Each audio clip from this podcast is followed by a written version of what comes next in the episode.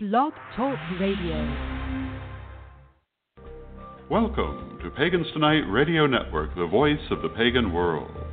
Pagans Tonight is sponsored by WitchSchool.com, your anyone, anytime, anywhere magical education.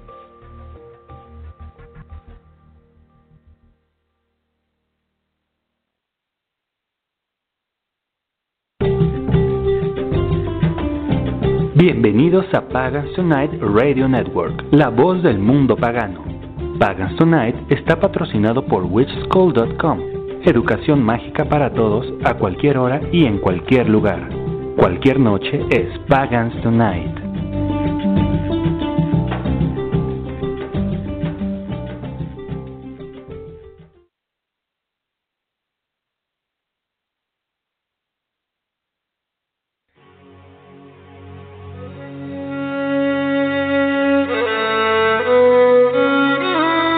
Gracias por acompañarnos.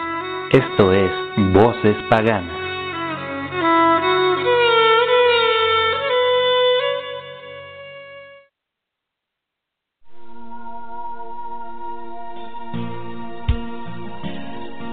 Estás escuchando Voces Paganas con Zeta Pendragón, Julio Barahona y Aira Alceret. Voces Paganas, la magia de las ondas.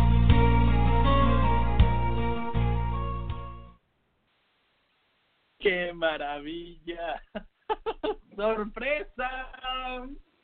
¡Guau! ¡Guau, guau, guau! No sé, no sé ustedes, queridos amigos, estoy lanzando el chat porque estoy embobado, estoy fascinado. Recibimos este regalo de amor muy hermoso, muy, muy, muy hermoso, de una persona a la que queremos mucho, muy talentoso, de una familia además muy, muy talentosa también, así como lo podemos comprobar y constatar. Y del shock y de la emoción, porque además esta última yo no la había escuchado, ni siquiera me acordé de lanzar el chat, así que lo estoy haciendo en este mismo instante.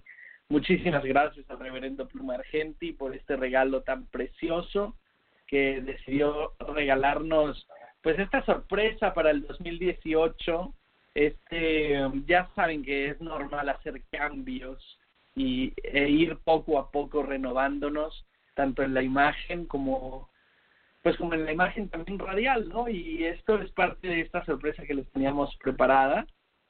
También nuestra invitación nuestra invitación tiene un nuevo look esperemos que les guste mucho también. Y bueno pues felices felices de seguir um, creciendo y renovándonos cada año, ¿no? Porque buscamos que ustedes siempre tengan lo mejor, lo mejor de nosotros. Este es un trabajo que todos los que lo hacemos, lo hacemos con mucho cariño para ustedes y para que todos lo disfrutemos y todos crezcamos con él.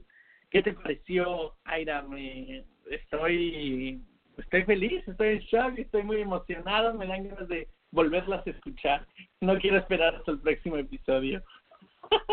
quizá a la mitad del episodio podamos podamos hacerlo para todos aquellos que se vayan uniendo a la transmisión en vivo que estamos arrancando. Estamos en vivo y en directo hoy domingo todavía en las Américas, domingo 14 de enero.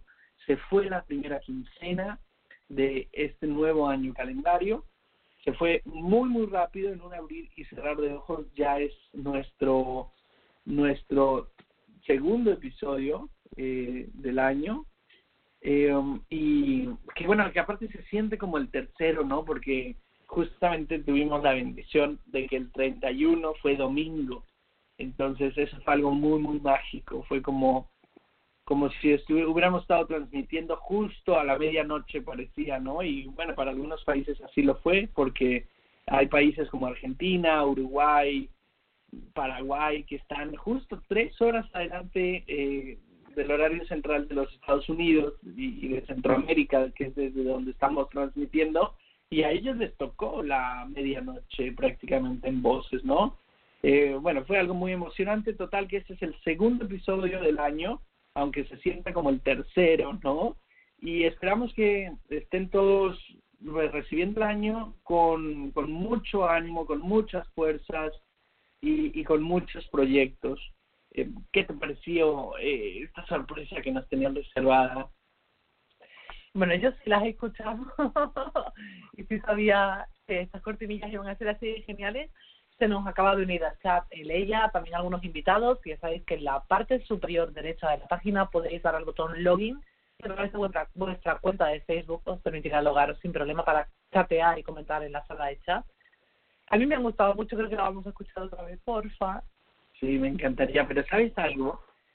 Deberíamos esperar a, a nuestro querido Julio, que está también por llegar y está por unirse. Nos quizás no descartamos incluso que sea uno de los guests que aparece ahora mismo. Quizá está um, iniciando en su computadora y su sesión en este programa maravilloso que es Blog Talk Radio, que nos permite, por supuesto, transmitir para todo el mundo y que viene muy ad hoc a la filosofía de la misma Witch School, ¿no? que es una de las patrocinadoras, uno de los patrocinadores de este programa, precisamente Witch School, cuya lema y cuyo moto pues siempre ha sido que la educación, que haya una educación disponible para cualquier persona en cualquier momento y en cualquier lugar. Y esto va muy de la mano con la radio en línea y es algo muy revolucionario, igual que la radio en general, línea o no. Eh, como que más, ¿no? Aunque, claro, la radio de dentro de un país es, eh, o de una ciudad en específico es gratuita, no necesita más que el dispositivo con el cual puedas escuchar eh, la radio y, y, puedas sintonizar las frecuencias de onda radial de tu país, pero la radio por internet es algo muy similar, ¿no? Esta vez obviamente además del dispositivo necesitarás acceso al propio internet, lo cual en algunos países sigue siendo pues una, un reto y una meta a cumplir de los gobiernos y las sociedades, ¿no? Porque toda la población necesita eh, acceso a, a los mínimos indispensables para vivir. Obviamente, ya no se diga la educación, el agua, eh, la comida, etcétera, pero poco a poco también tendríamos que incluir el derecho a internet en esos en esos derechos eh, porque la gente también tiene que estar comunicada y la gente tiene que estar enterada ¿no? y conectada finalmente eh, um, y bueno, ¿por qué llegaste aquí? Ya no lo sé. El, el, día de hoy vamos a estar hablando de antepasados y ancestros. Va a ser un programa muy bonito, esperemos que muy entrañable, en verdad. Vamos a definir un poco qué es un antepasado y qué es un ancestro para cada uno de nosotros, por qué son importantes um, y cómo los integramos a nuestra vida práctica y sobre todo a nuestra vida espiritual diaria, ¿no? ¿De qué dirías que vamos a estar hablando además en este episodio, Aire? Pues de muchas cosas. Eh, teniendo en cuenta que para nosotros, como correlianos, pero en general para los paganos, el culto a los ancestros y antepasados es tan importante y, y marca eh, momentos de nuestra vida eh, de manera constante y porque también vamos a tocar un poquito de la ciencia, ¿no? Esas, eh, esos rasgos genéticos que nos hacen pertenecer eh, a la raza humana y que finalmente, porque los humanos somos solo una raza, eso lo tengo todo claro, ¿no? somos solo uno, humano, y los hay altos, bajos, gordos, flacos, eh, más oscuros, más claros, más amarillos, pero todos somos iguales, pero y todos descendemos de esas eh, siete evas mitocondriales, de esas siete primeras eh, mujeres que nos que nos dieron a todos, ¿no? La, que nos llevaron a todos a, crecer, a extender y a, vivir. Hablaremos un poquito también de eso. Hablaremos de cómo cada uno de nosotros vive con sus antepasados y cómo lo, los trabaja. Estaremos en la sala de chat compartiendo con todos vosotros, intentando también daros voz a través de esa sala de chat para que nos digáis, bueno, cómo vivenciáis vosotros, cómo definís vosotros y nos contéis eh, todo lo que nosotros vamos a hablar, pero también siendo vosotros siempre los protagonistas de este programa, como siempre, ¿no? Finalmente, Voces es un programa que hacemos nosotros, pero hacéis vosotros, nunca mejor dicho, de manera muy, muy especial y, y aunque no al micrófono, porque no queréis, sabéis que el que quiera entrar en directo puede pedir el micrófono también, pues estaremos hablando de, de todas estas cosas, ¿no? Eh, todavía no ha llegado julio, creo que podríamos ir a una pequeñita pausa musical mientras terminamos de acomodarnos y mientras nuestros webs en la sala se van logando para poder acceder al chat y hablar con nosotros también en vivo. ¿Qué te parece? Totalmente de acuerdo. Estoy muy entusiasmado de también compartir experiencias, quizá aquellos que, hemos de una forma u otra vivido estudios genealógicos eh, y poder compartir cómo nos fue y qué pensamos de ellos eh, y, y, además cómo los cómo los utilizamos quizá para nuestra vida espiritual también no eh, podría claro y la, la importancia que tienen. Cuando hablamos de ancestros y de antepasados no hablamos solamente de la de ese linaje que viene pues de nuestro padre de nuestra madre de nuestros abuelos los conozcamos o no ese linaje está ahí nos pertenece es nuestro pero también existe un linaje espiritual que también es nuestro no y que también es importante y al que tenemos que darle su espacio por eso, últimamente, y habrás visto que se ha puesto muy de moda los análisis genéticos, por ejemplo, en los últimos años, para ver exactamente de dónde vengo, ¿no? Cuáles son las raíces genéticas que tengo. Y las espirituales son quizá un poco más complejas, sobre todo cuando alguien no sigue una tradición concreta. Cuando una persona comienza a trabajar en una tradición, automáticamente conecta con el linaje espiritual de esa tradición, ¿no? Y es importante conocer quiénes son las personas que han vivido antes que yo en esa tradición, pero también es muy importante abrirse a las personas que no conozco, que me pertenecen a ese linaje espiritual, porque yo no trabajo de manera concreta o no conozco todavía ese camino o me siento muy eh, sintonizado con un determinado panteón que no tiene nada que ver con lo que yo estudio en concreto o sí, pero que también me pertenece, ¿no? Que también cala en mí. Entonces, de todo eso estaremos hablando hoy en Voces Paganas con Iblis y con Julio en cuanto llegue.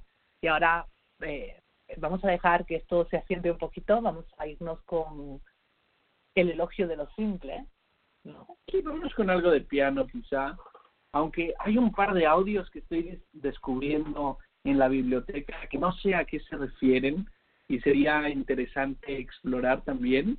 Eh, me lo plantearé, nos lo plantearemos para siguientes cortes musicales. Mientras tanto, vamos con algo de piano. Esto es elogio a lo simple y esperemos que les guste muchísimo. Recuerden buscar Elogio a los Simples en internet, donde pueden descargar esta y muchas otras canciones en línea de un artista muy talentoso. Ya volvemos, estamos en Voces Paganas.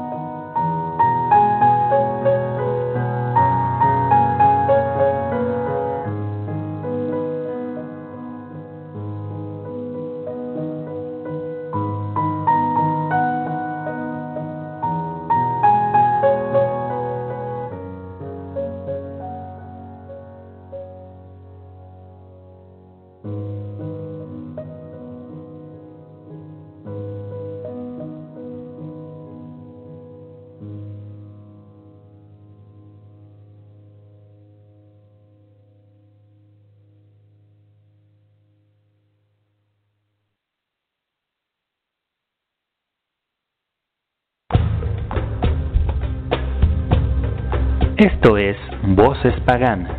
Siendo uno, somos todos. Siendo todos, somos uno. Voces Paganas.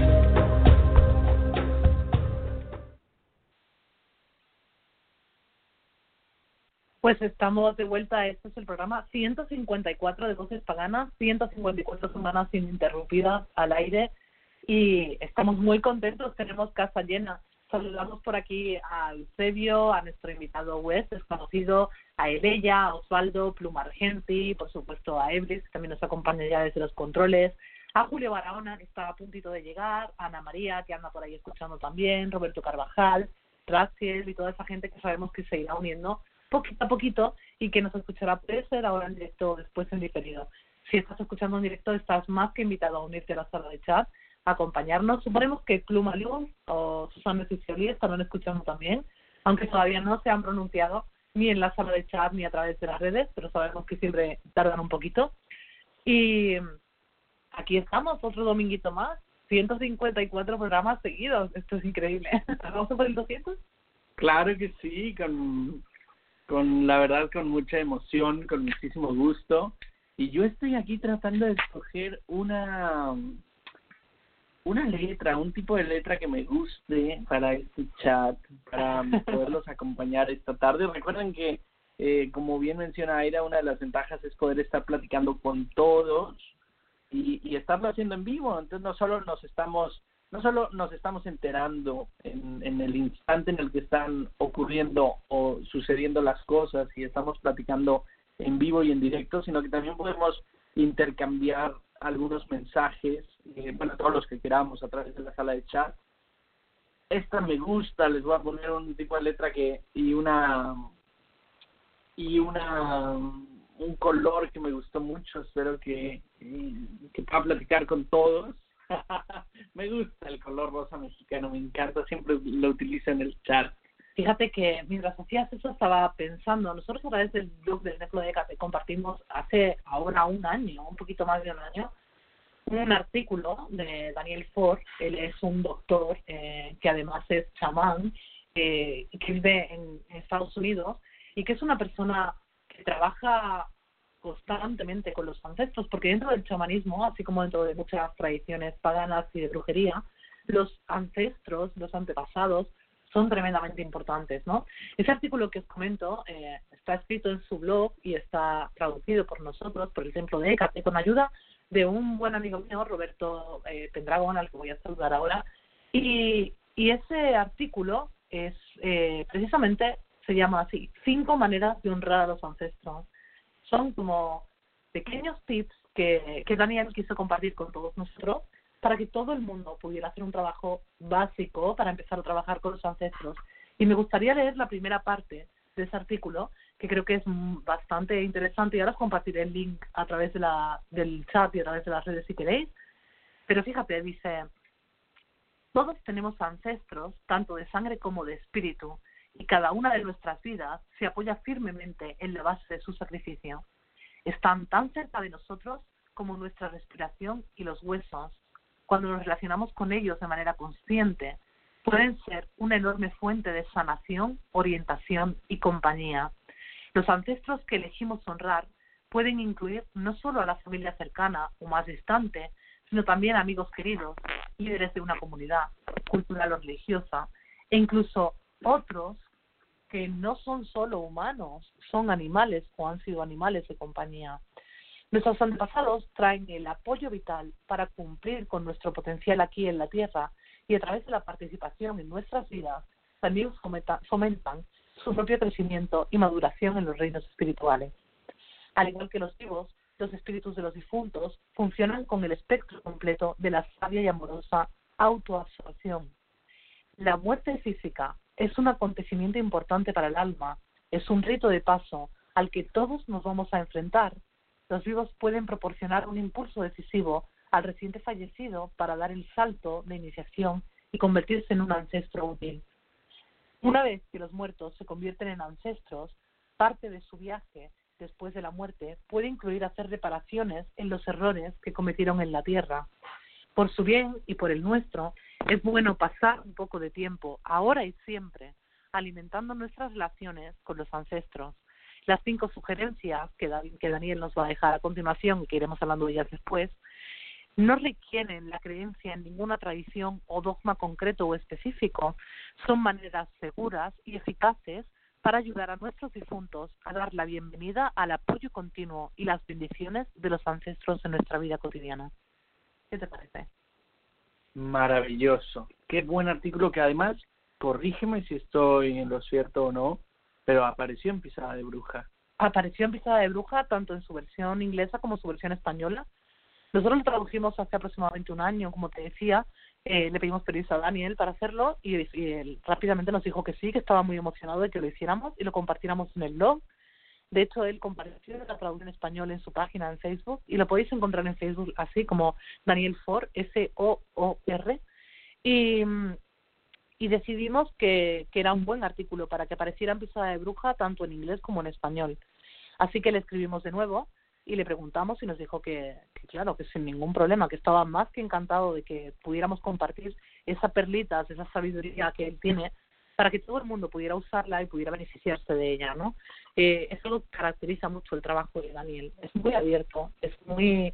Eh, hoy lo comparte todo, ¿no? Entonces ese artículo que actualmente se encuentra en el blog, os voy a dejar el enlace para que podáis eh, leerlo cuando queráis. Y la verdad es que realmente merece la pena leerlo.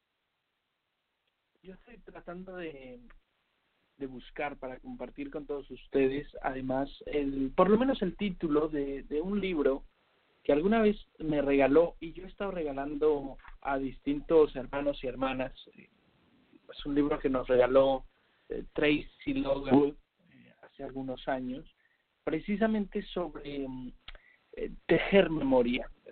Justamente el título me parece que es Waving Memory, lo, estoy tratando de encontrar, pero va muy en relación a, todo lo que vamos a estar platicando el día de hoy y es justamente todas aquellas prácticas sencillas, eh, diarias y en el sentido más literal de la palabra prácticas, de manos a la obra y de, de accionar ¿no? Eh, que uno puede hacer para nutrir precisamente esa relación con los ancestros y, y para tenerlos presentes en el día a día, ¿no? Para que tengan un lugar eh, importante como el que ellos siempre tienen, sobre todo un lugar en el que nosotros estemos conscientes y sensibles de ellos y, y podamos pues pedir consejo, dirigir oración eh, y simplemente eh, estar en comunicación constante con ellos, ¿no? recibir retroalimentación, como no, por supuesto que sí también. Y, y bueno, eh, me gustaría comenzar y, y, bueno, ya Julio se nos, se nos unirá un poquito más adelante, eh, compartiendo algo que, que Aira me compartía esta, esta semana y, y que es una reflexión muy interesante de en realidad lo breve que somos. Lo, no solo los seres humanos, como, o sea, en nuestras vidas, y que estamos aquí en lo que parece ser una fracción de segundo, a pesar de que una vida puede dar para mucho y, y uno puede hacer muchas cosas en una vida, afortunadamente, eh, como, como humanidad incluso, somos solo un instante en la historia, ya no se diga de, del universo, sino eh, simplemente del mundo, ¿no? De ambos somos somos apenas diría ir a un estornudo, ¿no? Y les comparto esto que pensamos de alguna forma integrarla algún día quizá a voces, ¿no? Porque se nos hizo muy interesante. Quizá podríamos integrarla de una forma eh, más resumida, pero les voy a compartir porque no es tan largo aún así, ¿no?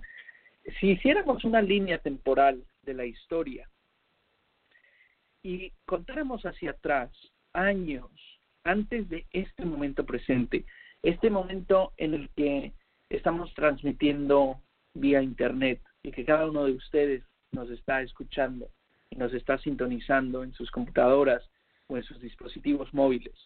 Si hiciéramos una cuenta en años hacia atrás, hace 13.500 millones de años, aparece la materia y la energía, inicia la física, aparecen los átomos y las moléculas, inicia la química. De los 13.500 millones de años hasta los 4.500 millones de años, todas estas estos ingredientes hacen su trabajo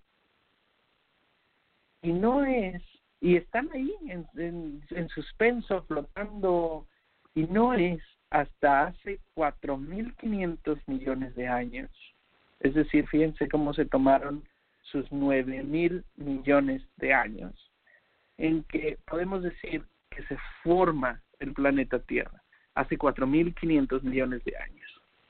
Hace 3.800 millones de años aparecen los organismos, inicia la biología como tal, y nuevamente pasan miles de millones de años sin que aparentemente ocurra nada, hasta que hace 6 millones de años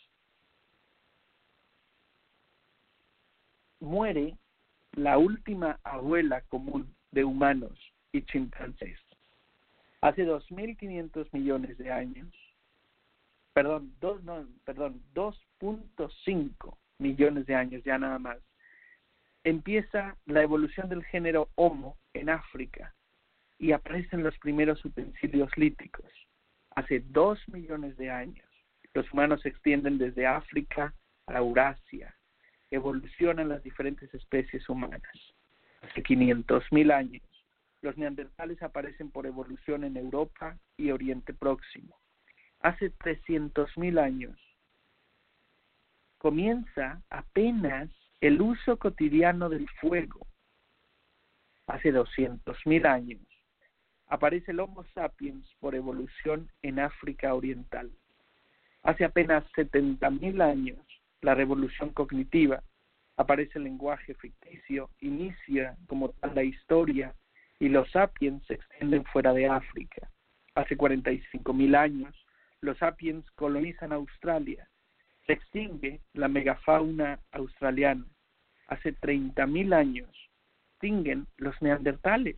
Hace 16.000 años los sapiens colonizan América y se extingue la megafauna americana. Hace apenas 12.000 años sucede la revolución agrícola, la domesticación de plantas y animales, y comienzan a ocurrir los asentamientos permanentes. Hace cinco mil años los primeros reinos, la escritura y el dinero aparecen. Religiones politeístas aparecen también por primera vez hace cinco mil años. Hace cuatro mil doscientos cincuenta años el primer imperio, el imperio acadio de Sargón. Hace dos mil quinientos años se inventa la acuñación, el dinero universal el imperio persa sucede, un orden político universal para beneficio de todos los humanos, surge el, budismo en la India, una verdad universal para liberar el sufrimiento de todos los seres humanos. Hace dos mil años, el imperio Han en la China, el imperio romano en el Mediterráneo y el cristianismo, por supuesto. Hace 1400 años, el Islam. Hace solo 500 años, la revolución científica. La humanidad admite su ignorancia y empieza a adquirir un poder sin precedentes. Los europeos comienzan a conquistar América y los océanos. Todo el planeta se convierte en una única lisa y es el auge como tal del capitalismo. Hace 200 años nada más. La revolución industrial, la familia y la comunidad son sustituidas por el Estado y el mercado. La extinción masiva de las plantas y animales comienza a ocurrir. Fíjense cómo pasamos de 13.500 millones de años a 200 años. En el presente, los humanos trascienden los límites del planeta Tierra. Las armas nucleares amenazan la supervivencia de la humanidad. Los organismos cada vez más modelados por el diseño inteligente que por la selección natural. Y usted nos está escuchando en voces paganas. ¿Y para el futuro? para el futuro Dios dirá o los dioses dirán no sabemos no sabemos qué va a ser eh, de nosotros en el futuro porque fíjate cómo ha cambiado la vida en tan poquito tiempo, si lo piensas realmente, en un suspiro para la historia del universo. Y hablábamos al inicio del programa de la importancia de esos ancestros y esos antepasados. Y yo nombraba a las evas mitocondriales y a las evas primordiales. Y estaréis pensando algunos, estaréis pensando de qué está hablando esta, ¿no? Según la genética humana, la eva mitocondrial es la primera mujer de la que desciende todo el resto de la evolución humana, es el ancestro común más reciente a todos los seres humanos que habitan la Tierra en este momento. Si nos paramos a pensar esto un segundo, quiere decir que si vamos hacia atrás, generación tras generación, llegará un momento en el que seremos parientes de todas las personas que conocemos. Pero si seguimos hacia atrás, hasta esta Eva mitocondrial, estamos hablando de hace eh, dos, de 200 millones de años o, o no 200 mil años, no, no sé ahora, 200 ¿Sí? algo, eh, estamos hablando de que es nuestro antepasado común, de todos los seres humanos que habitan la Tierra en este momento. Es increíble. Sí, fíjate cómo eh, justamente eh, del autor que acabamos de compartir, que es Yuval Noah Harari, justamente él menciona que hace 30.000 años se extinguieron los neandertales. Nosotros, como tal, y así lo demuestran los estudios de, de genética, ya de neandertal solo tenemos, me parece que menos del 1% en nuestra sangre, ¿no? Incluso el punto 2%, es una cosa eh, muy, muy, muy, muy pequeña, pero esta, estas evas mitocondriales de la que tú mencionas están precisamente en esa etapa donde este autor menciona, fíjense, hace 500 mil años los neandertales aparecen por evolución en Europa y Oriente Próximo, vienen de África y aparecen en Europa y en Oriente Próximo.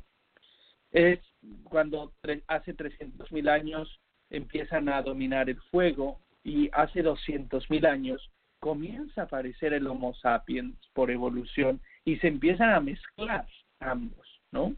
Eh, um, entonces, como tal, obviamente después vendría eh, la, expansión y la colonización de los sapiens por todo el mundo, hasta que hace 30.000 años se extinguen los neandertales. Fíjate que es súper curioso porque si te pones a investigar un poco, te das cuenta, ¿no? Evidentemente todos sabemos que somos, que nosotros no somos creacionistas, ¿no? ¿no? Creemos que un Dios nos plantara aquí tal y como estamos hechos. Creemos en la teoría de la evolución y creemos que, que hemos evolucionado. Y de hecho así lo demuestran los estudios que estamos haciendo a nivel de ADN. Esa eva mitocondrial, que es la madre de toda la raza humana, es la que luego va a dividirse en pequeños clanes, que son las que se conocen como las siete evas primordiales, ¿no? Elena, Jasmine, Úrsula, Tara, Belda, Xenia y Catrín. Son los nombres que los científicos les dieron a esas siete evas primordiales de las que descendemos todos, ¿no? Y, que, finalmente son las que se movieron o movieron el, el código genético que hoy en día nos mueve, ¿no? Yo puedo haber nacido en cualquier parte del mundo, llevar una carga genética de cualquier otro lugar del mundo, eh, más, más o menos fuerte, más o menos importante. Decíamos también que se pusieron muy de moda en los últimos años los análisis de ADN eh, para ver de dónde venimos, ¿no? Que cómo, cómo nos hemos formado a nivel genético, ¿no? De dónde vienen mis antepasados físicos. Pero decíamos que también son muy importantes los antepasados espirituales, que no tienen por qué compartir ese lazo físico. ¿Tú sabes de dónde vienen tus eh, genes, Evelyn? Sí, recientemente eh, mi hermano eh, se dio a la tarea de pues de ponerse a, a investigar eh, y bueno aunque lo sospechábamos obviamente siempre es muy bonito descubrir no crean que me pasó como en esos videos que que circulan en la en las redes sociales donde las personas hasta se ponen a llorar que es un video muy bonito seguramente alguno lo recuerda eh, porque precisamente hace la reflexión de por más diferente que tú creas que eres de otra persona, en realidad podrías tener muchísimo más en común de lo que crees, ¿no? y es un video que se puso muy de moda en las redes sociales. No me pasó como, como a las personas en ese video, pero sí es muy bonito finalmente descubrir de dónde vienes. Eh, um, y, y sobre todo ponerte a pensar, ¿no? De, eh, de lo antiguo eh, que, que eres, ¿no? Los rasgos y, y el ADN en, en tu sangre, lo, lo antiguo que es. Y es que si lo pensamos, ese ADN tan antiguo es el más antiguo, quiero decir, o sea, se puede rastrear a través del ADN incluso el nivel de porcentaje eh, de neandertal que quedan en, tu, en tus genes, ¿no? Y que es algo que a mí, por ejemplo, me llamó mucho la atención. Es eh, realmente curioso porque podemos, podemos pensar, podemos creer muchas veces que nuestra familia pues se extiende de un determinado lugar y yo tengo una amiga que su familia es italiana y, y ellos siempre pensaron que eran italianos desde siempre, de, mm, siempre habían sido italianos. Nunca pensaron que tenían ningún otro tipo de, de mezcla genética. Y sin embargo, cuando hicieron este análisis, se dieron cuenta de que el factor genético italiano era muy pequeño. Realmente ellos son descendientes de judíos. Y, y esto era algo que, que les sorprendió mucho, ¿no? Y sí que recuerdo que lo vivieron de una manera muy especial. Yo también me hice mi análisis hace muy poquito y también tuve mis resultados y sí tengo que reconocer que sí que me sorprendí un poco, ¿eh? ¿Por qué? Bueno, porque yo pensaba que que quizá pues mis genes iban a ser muy mezclados o esperaba que fueran estándar, ¿no? Lo normal es que una eh, un análisis genético te hable de, cuatro o cinco eh, grupos eh, genéticos fuertes en tu ADN, que son los principales, ¿no? Pero yo me encontré con que no. el 97% de mi ADN es del mismo lugar y solo el restante eh, es de otro. O sea, son muy increíbles. Fíjate que en mi caso, bueno, obviamente descubrimos que hay, hay rasgos o bueno hay ADN propio del sur de Europa, eh, del también del norte y del oeste de Europa, del este de Europa, total que al final eh, de Europa termina siendo el 84.1%, eh, obviamente de, de, América y de, de Centroamérica hay un 15%, y algo muy, eh, o sea, y bueno, y así es como se compone el 100%, ¿no? Que finalmente los hermanos dijimos, bueno, era, era un poco previsible, ¿no? Porque finalmente eh, no, no somos de esas familias que tienen eh, demasiados datos hacia atrás. No sé si en la sala de chat haya personas quizás nos puedan compartir un poco.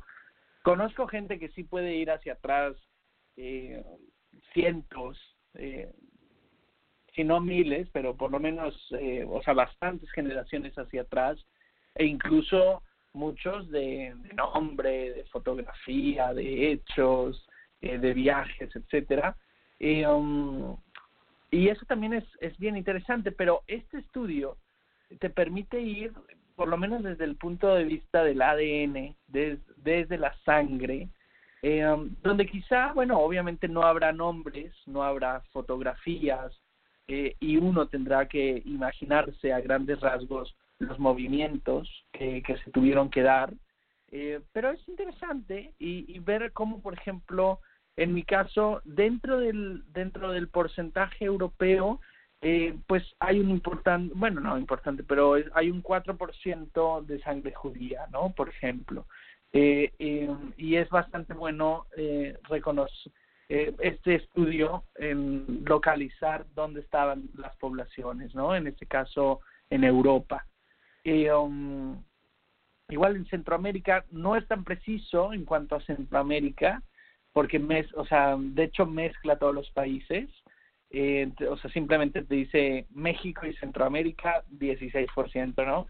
Bueno, me queda claro que tendrá que ser México gran parte de ese porcentaje, pero pudiera haber otros países dentro de Centroamérica dentro de, este porcentaje, lo cual pues siempre es interesante y sobre todo son herramientas, ¿no? Quizá porque hay gente que le encanta, hay gente muy apasionada, la misma Tracy Logan Wood, eh, que no he buscado su libro, por cierto, ahorita lo voy a buscar, eh, pero era una persona, es una persona eh, muy apasionada en este tema, y recuerdo que ella se iba a las bibliotecas y pagaba eh, a las páginas de, internet que se, se dedican especialmente a rastrear a los ancestros, y logró construir un árbol genealógico bastante importante eh, de muchas generaciones hacia atrás, ¿no? De cientos, eh, no sé si llegó a los miles de años, eh, pero creo que con esta otra herramienta lo puede complementar muy bien, ¿no? Sí, sin duda. Fíjate que yo eh, tengo un 97% eh, de en, mi gen, en mis genes ibéricos. O sea, yo debo ser la española más española que hay. Porque porque es muy raro, no es eh, y, y me queda claro que no es lo normal, ¿no? Eh, es un porcentaje muy muy alto de eh, nativos ibéricos. Entonces, eh, pues sí que me sorprendió mucho, porque yo suponía que tendría un porcentaje más grande o más amplio eh, por, por, por otros lados, ¿no? Por Europa o por el este de Europa, como tiene todo el mundo. Sin embargo, mi componente del este de Europa es muy pequeño, es apenas un un 3%, lo cual siempre me hace pensar eh, cómo es de curioso, ¿no? El cómo constituimos nuestro nuestro ser físico y cómo nos diferenciamos físicamente de nuestra construcción álmica. Porque si bien tengo mucha afinidad con los dioses autóctonos ibéricos, y la tengo, y quien me conoce sabe que he trabajado mucho con ellos, no me tiran tan fuerte como otras deidades o otras culturas o otras cuestiones a nivel álmico. ¿Qué tienes que decir, no? Fíjate cómo al inicio de este programa platicábamos de ancestros y antepasados. Y bueno, ya lo proyectábamos así desde el título, desde el título que, que decidimos para este episodio. Porque finalmente, aunque si uno se va al diccionario, si uno se va al diccionario de la Real Academia, eh, ancestro y antepasado lo pone como si fuera lo mismo, ¿no? Y te dice, bueno, ancestro viene del francés, eh, ancestre, y significa antepasado, o significa herencia, ¿no? Rasgos que continúan advirtiéndose en los descendientes. Y cuando uno busca la palabra antepasado, bueno, eh, viene de antepasar, dicho de un periodo de tiempo, es lo inmediatamente anterior a lo último transcurrido, es lo anterior o que procede en el tiempo, y es el ascendente, ascendiente más o menos lejano de una persona o de un grupo de personas. Pero vaya que si aprovechamos que es rico el español, pues sí que podríamos, y, creo que algunos de nosotros lo hacemos, eh, llamar a los de sangre antepasados y a los de espíritu ancestros. Y alguien lo mencionó, no sé si fuiste tú misma o alguien más en algún episodio de Voces o de Encuentro, que dijo, bueno, antepasados para los que puedo ponerles eh, cara y nombre y apellido y ancestros para los que ya no puedo nombrar. Me parece, ahora que estoy recordando que eso lo dijo este um, Raven Grimasi cuando estuvimos con él hace uno o dos años en, en un en un Pagan Pride, en un día del orgullo pagano, y porque finalmente él está escribiendo un libro sobre esto y es un tema que a él le gusta mucho, el de los ancestros. De hecho, en esa reunión nos contó cómo, bueno, él ha estado, durante un tiempo estuvo enfermo eh, o padeciendo eh, un cáncer eh, y has logrado salir adelante eh, y está muy bien, está muy, muy bien, en verdad, esa vez que lo vimos se veía muy bien, con, proyectaba además mucha fuerza. Y muy interesantemente, se está curando utilizando eh, a sus ancestros y utilizando magia que tiene que ver con la sangre y magia que tiene que ver con los ancestros, ¿no? porque él hacía una reflexión muy interesante. Hizo esta, hizo esta reflexión eh, de, que al menos él llamaba antepasado a quien podía ponerle nombre, apellido y una cara, y ancestro a quien ya no podía, a, quien estaba ya muy atrás en la cadena.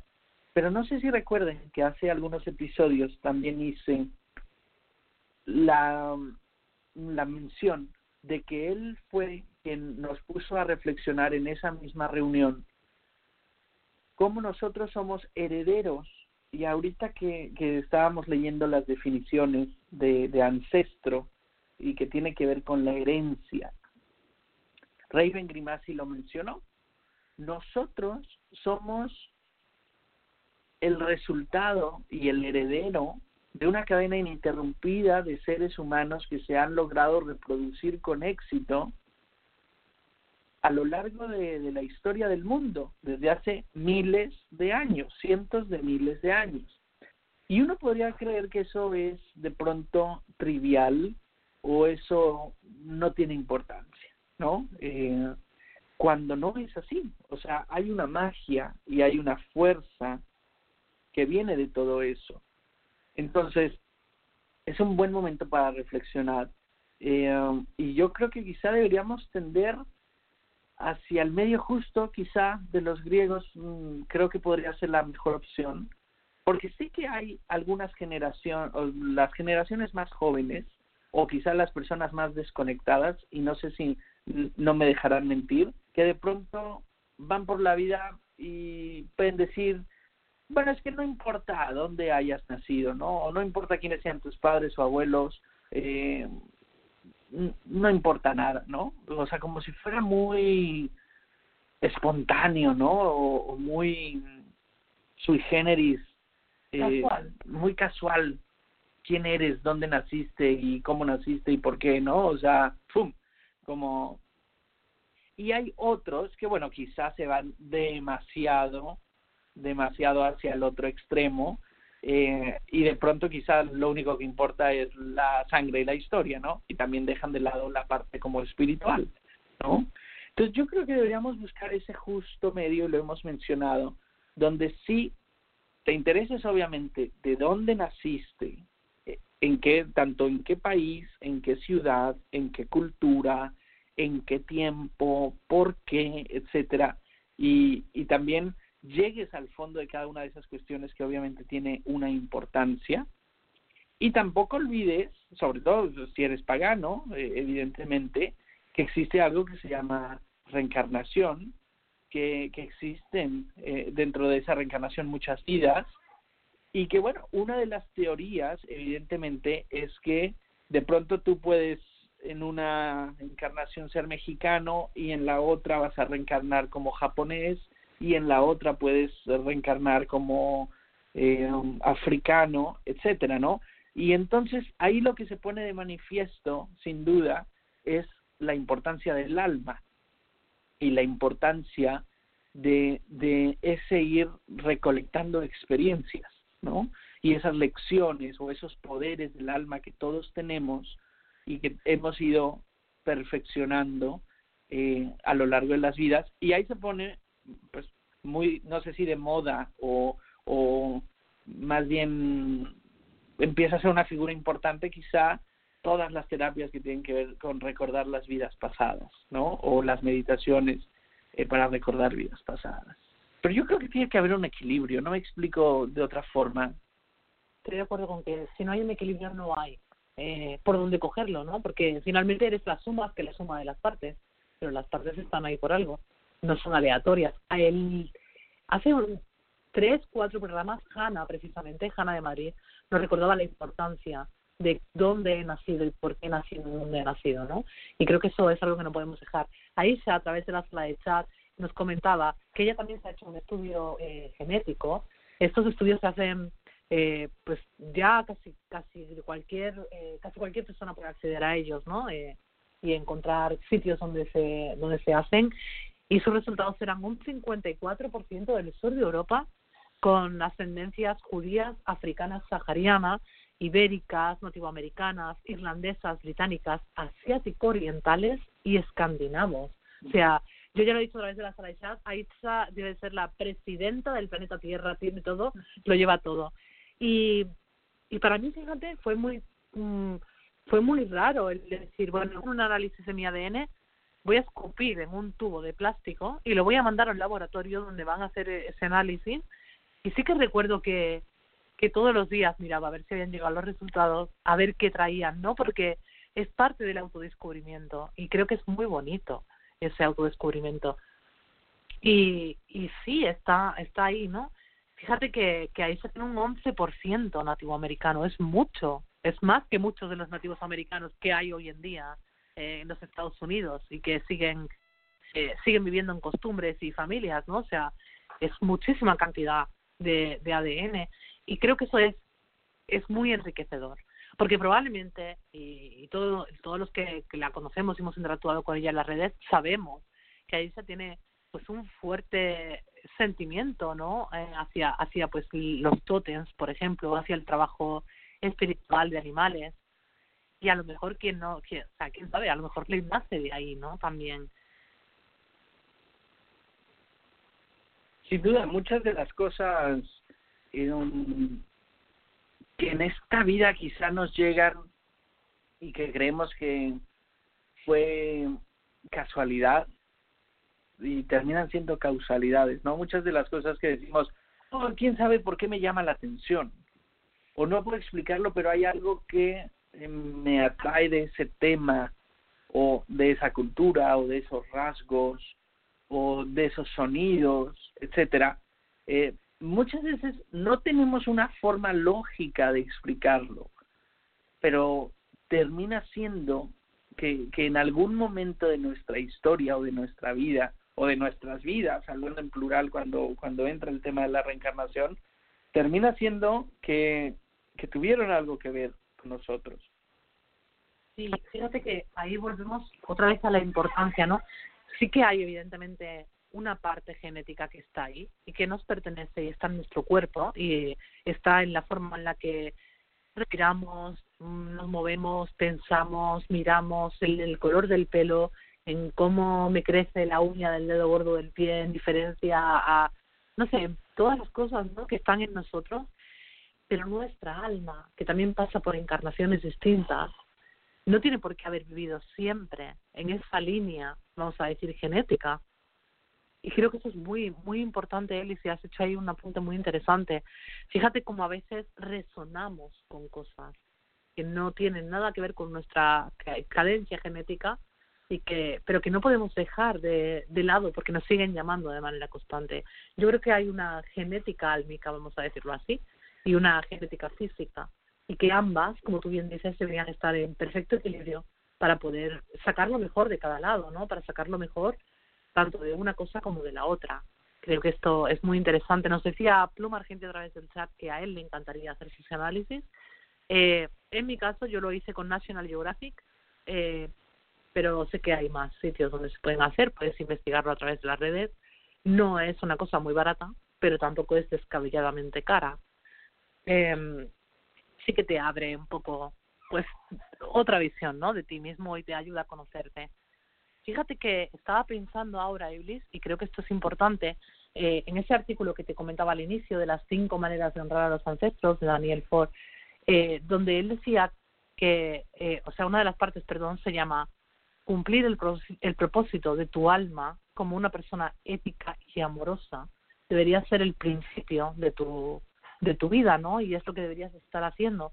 Y esa es una forma de honrar a los ancestros. ¿Quieres que te lea este cita? Sí, por favor. De acuerdo, pues dice, la forma más importante, pero que representa un reto para honrar a nuestros ancestros, es cumplir con nuestro potencial personal y el propósito de nuestra vida en la Tierra. Ojo, esto no es nada fácil, ¿eh? Muchas culturas mantienen que cada uno tiene un destino único o karma que cumplir y que lo ideal es dar la más alta prioridad a recordar esas instrucciones originales y hacer lo necesario para expresar nuestros dones, nuestra verdadera voluntad y nuestro ser más auténtico. Los ancestros son vistos como aliados de este proceso para recordar y reservar la potencia y el respaldo que nos ayuda a encarar esta potencialidad de nuestra vida. Por el contrario, cuando hemos perdido el contacto con ese sentido de un propósito mayor, si tenemos suerte, los ancestros podían provocar cambios en nuestra vida para orientarnos de nuevo, ¿no? Para devolvernos a ese camino álmico. Los ancestros son vistos como aliados de ese proceso de recordar y un propósito de potencia y respaldo. Es como, como los que nos van a empujar, ¿no? Hacia ese camino. Él dice, hablar de destino llamado está bien, es bueno. Sin embargo, en realidad es muy difícil desarrollar el pleno potencial en nuestras vidas y relaciones completamente. Es muy difícil, ¿no? Este trabajo es gradual y continuo para ser una persona consciente que pueda incluir las cosas como aprender a expresar, expresar emociones de una manera saludable, comprometerse a decir la verdad, eh, en sus relaciones, alcanzar el apoyo necesario para lograr la sobriedad, buscar educación que le permita la superación, tener un mejor cuidado de nuestro cuerpo o aceptar una mayor responsabilidad para convertirse en un ser humano amoroso y confiable. Sería una buena forma de honrar a los ancestros.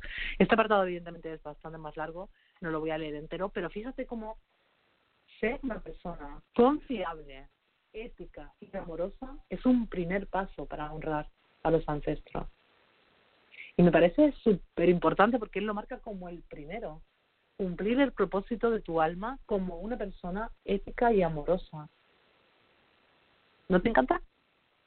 Me encanta y a la vez me parece que no solo es una forma de honrarlos, sino es también lo que ellos mismos querrían. O sea, mientras mencionabas eh, cada una pues de las características de lo que sería una, una vida honrosa para los ancestros, yo decía, bueno, obviamente los ancestros querrían eso para ti, ¿no? Y, y no me dejarán mentir, me recordó un poco como a lo que siempre hemos dicho de la deidad misma, que la deidad siempre querrá lo mejor para ti. Dios y diosa siempre querrán lo mejor para cada uno de nosotros.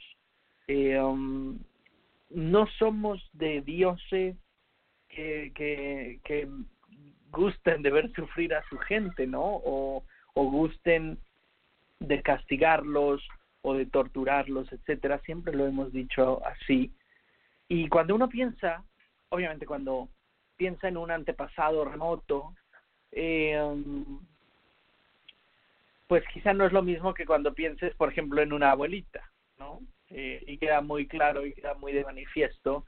Eh, por ejemplo, cualquiera de nosotros, si pensamos en nuestras madres o en nuestras abuelas o en nuestras bisabuelas, eh, pues nos queda claro que quieren lo mejor para o para nosotros, ¿no? Y, y que siempre toda su vida tanto trabajarán por tener lo mejor para para nosotros como lo desearán, ¿no?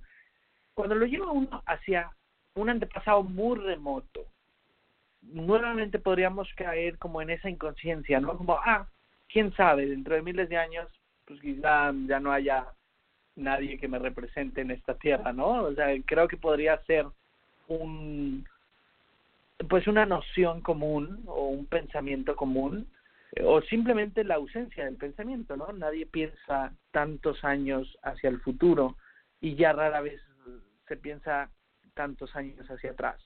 Pero sin duda siempre querrías para lo mejor, ¿no? O sea, para tus descendientes, ¿no? Siempre yo yo creo que siempre hay ese sentimiento de, bueno, ojalá que los hijos de mis hijos eh, vivan eh, una vida digna, provechosa, feliz, ¿no?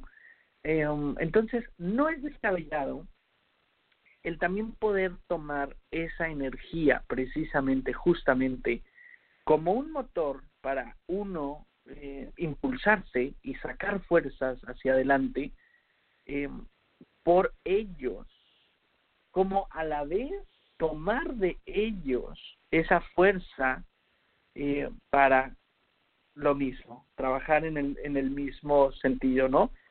Al final lo que estoy tratando de decir lo que estoy queriendo tratar de decir es que ellos son tanto fuente como motor.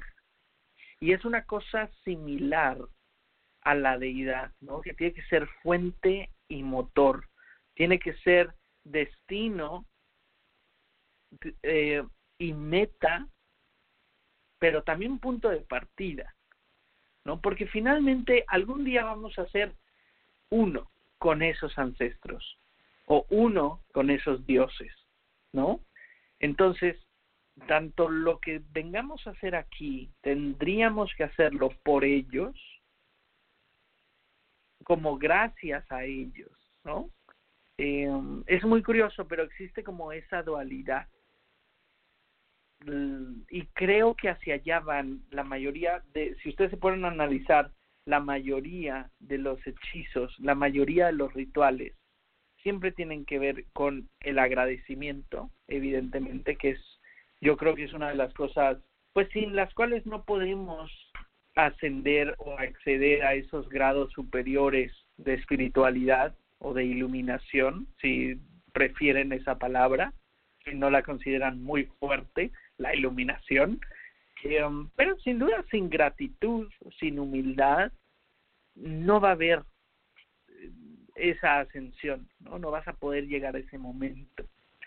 Lógicamente, los rituales y los hechizos, además de esta gratitud y de este, pues, rendir homenaje, rendir honor, etcétera, también tienen que ver con la fuerza. Y es esto que les digo, ¿no? Que, que tienen que ser fuente y motor, que tienen que ser meta, destino, pero también origen, punto de partida, ¿no? Y entonces vas a tener rituales donde tú invocas su energía, su consejo y su ayuda en tu vida para salir adelante, ya sea que estés atravesando por algún problema en concreto o que simplemente quieras prosperar en esta vida en términos de abundancia o en, cualquier término, ¿no? Eh, pero tiene que ver con esa fuerza que ellos te van a dar, con esa guía, con ese acompañamiento, etcétera. Y que es algo natural, porque fíjate cómo constantemente, y sobre todo cuando crecemos, ¿no? Porque cuando somos niños somos muy de querer saberlo todo desde el principio. Pero cuando vamos creciendo, ¿cómo vamos repitiéndonos eso de mi abuela decía, mi abuela creía, mi abuelo hacía? Y lo vamos repitiendo como un como una guía de vida. No solo a nivel espiritual acudimos a ellos, sino a nivel biológico, a nivel físico también. Eh, fíjate, a nivel espiritual hay una cosa que, sí hemos comentado alguna vez. En, mi abuela pone un plato de trigo o de cebada o de lo que tenga con un trozo de mantequilla encima del horno todas las noches. Y si le preguntas por qué lo hace, no lo sabe. Lo hace porque lo hacía su madre, porque lo hacía la abuela, porque lo hacía la bisabuela, porque lo hacían y no lo saben. Y queda ahí, ¿no? Cuando investigas un poco te das cuenta de que es una ofrenda al elemental del fuego que vive en el horno para que no queme la casa. Pero está ahí. Hay un bagaje, no solo en lo espiritual, sino en la forma de entender la vida. Y eso es súper importante también, ¿no? Y me recuerda un poco esta anécdota que sin duda es muy interesante y que alguna vez hemos platicado, por ejemplo, que una de las de los ancestros corelianos, eh, en, este caso en concreto hablando de la Veda, la, la Veda Lewis, eh, um, ella quemaba ajo bueno, no, no el ajo, quemaba la pielecita de ajo cuando necesitaba dinero. Y en alguna ocasión Don Luis platicó que, bueno, funciona. Y que, él lo sigue haciendo, sin duda, ¿no? Eh, que, que cuando necesitas dinero, ya sea que anotes la cantidad o no la anotes, pero obviamente tiene que haber esa concentración y esa voluntad, esa conciencia de que uno está haciendo magia, quemes la piel de ajo en la estufa ¿no? Eh, um, pero más allá de todo eso, más allá de esas anécdotas, también no me dejarán mentir que de pronto las nuevas generaciones creemos que, wow, ya estamos viviendo, sobre todo cuando somos jóvenes, estamos viviendo en otros tiempos, ¿no? Mis padres o mis abuelos no tienen ni idea, ¿no? Eh, y, y creemos que somos producto de algo completamente nuevo y revolucionario y no nos damos cuenta de que ellos se sintieron alguna vez igual que nosotros. Y lo que sucede con el tiempo es que las cosas más esenciales eh, permanecen y uno entonces es cuando va teniendo esas añoranzas o llegando a esas realizaciones y donde empieza el, ah, como hacía mi abuelo o como hacía mi abuela, ¿no?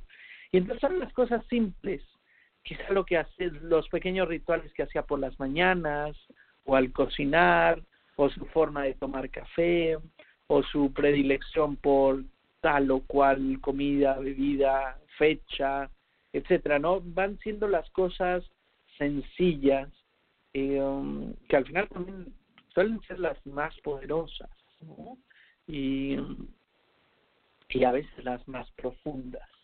Vamos a ir a una pausa musical y luego contaremos sobre cómo honramos y hacemos culto a los ancestros.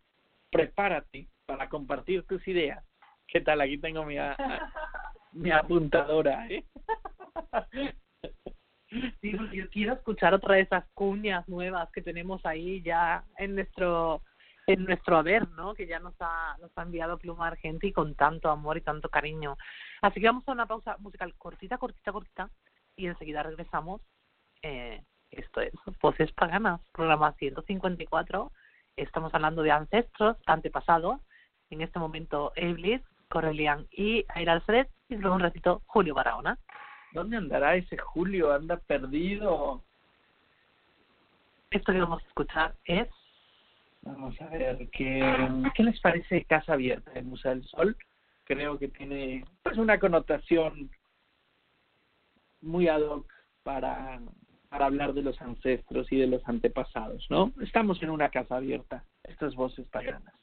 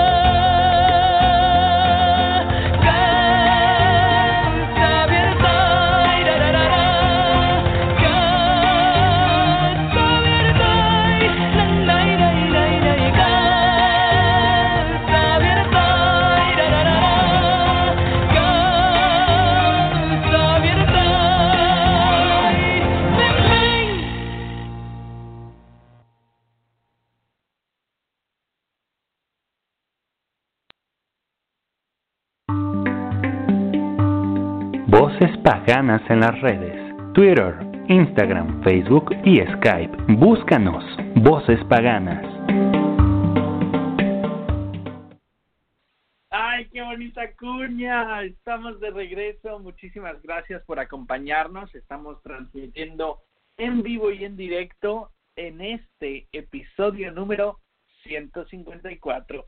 Y saludamos con muchísimo cariño y con muchísimo gusto a todas las personas que nos acompañan, entre otras, y en el chat en vivo y en directo nuestros queridos Eusebio, Osvaldo, Pluma, Aisha y Silvia, a quienes les mandamos un abrazo enorme. Y sabemos que hay más, que no todo el mundo se puede conectar a la, al chat, a la herramienta del chat en vivo, a veces por cuestiones de flash, por cuestiones de los dispositivos móviles, que muchos nos escuchan desde el celular. No se preocupen, sabemos que están siempre en contacto y justamente escuchábamos en esta hermosa cortinilla que tenemos el Facebook, tenemos Skype, tenemos Twitter, el correo electrónico y muchas otras formas de comunicarnos, lo cual nos da muchísimo gusto. Y bueno, fíjense que justamente vamos a entrar al tema pues, de la, de la práctica, ¿no? Y la, el tema de, del ritual o del hechizo o de las cosas que podemos hacer con nuestras manitas y con nuestra atención, eh, con nuestra conciencia bien presente en, en, el, en el aquí y en el ahora, no sin antes registrar, por supuesto, el comentario de Eusebio, eh, que dice una pena que se haya olvidado de las tradiciones, pensando que lo actual es lo mejor y que lo y que a lo tradicional se le vea como carca o viejo, ¿no? Es cierto, no nos dejemos llevar por esos engaños. A veces pensamos que todo lo nuevo y todo lo que brilla es de oro y no es así. Finalmente nuestros abuelos también algún día tuvieron nuestras edades y algún día se sintieron igual de avanzados que nosotros y um, y yo creo que solo es parte de la vida, ¿no? Y es parte eh, de, del vivir. Obviamente hay que aprovechar lo que tenemos en el momento presente y aprovechar las herramientas que la vida o la tecnología o las circunstancias nos ponen a nuestra disposición. Acordarnos siempre es como brujos de ese arcano de la rueda de la fortuna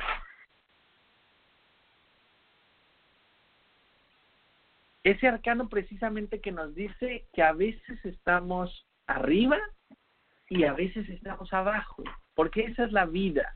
La vida es una rueda de la fortuna.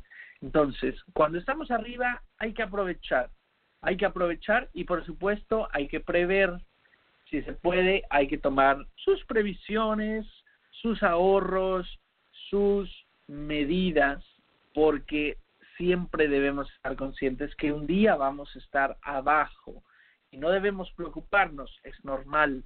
es normal. Recuerden siempre este arcano. Y bueno, Aira nos comentaba eh, de este hermoso escrito, tanto disponible en el blog del templo de KT.es como en Pisada de Bruja, también que les recomendamos mucho, eh, pues que sigamos y que apoyemos y que leamos y que disfrutemos, que esta es otra de las herramientas maravillosas eh, que la vida pone a nuestra disposición. Bueno, ella comentaba eh, cómo Daniel Fur, que es doctor, habla acerca de las cinco maneras de honrar a nuestros ancestros. La primera y la más importante, la que mencionó Aira, pues tiene que ver con cómo vivimos y qué es lo que hacemos en esta vida, ¿no? Y ya mencionaba lo importante, pues de ser una persona ética, amorosa. Pero las siguientes son mucho más prácticas eh, y son mucho más, digamos, concretas. Porque de pronto si yo te digo, hay que vivir de forma ética y amorosa, bueno, puede haber muchas formas y para cada uno de nosotros significará algo diferente. Pero vamos a descubrir cómo hay las formas que propone Daniel Fur, pues van a ir desde dedicar acciones positivas en nombre de los ancestros hasta abrir la comunicación directa con los ancestros, organizar visitas eh, y darles el lugar apropiado para que nos visiten, hacer encuentros de vigilia, empezar a generar y a tener conciencia de la sincronicidad y establecer un lugar físico para honrar a los ancestros, ¿no? Donde de forma muy importante, pues pudiera eh, haber la figura de la ofrenda, la ofrenda a los ancestros que es tan importante también. No sé si quieras platicar un poco más de alguno de estos o quieras que eh, les platique brevemente sobre Wedding Memory, como tú quieras. Pues sí que me gustaría, antes de hablar de, esto, es eh, marcar esa, esas ideas de Daniel, creo que son muy importantes.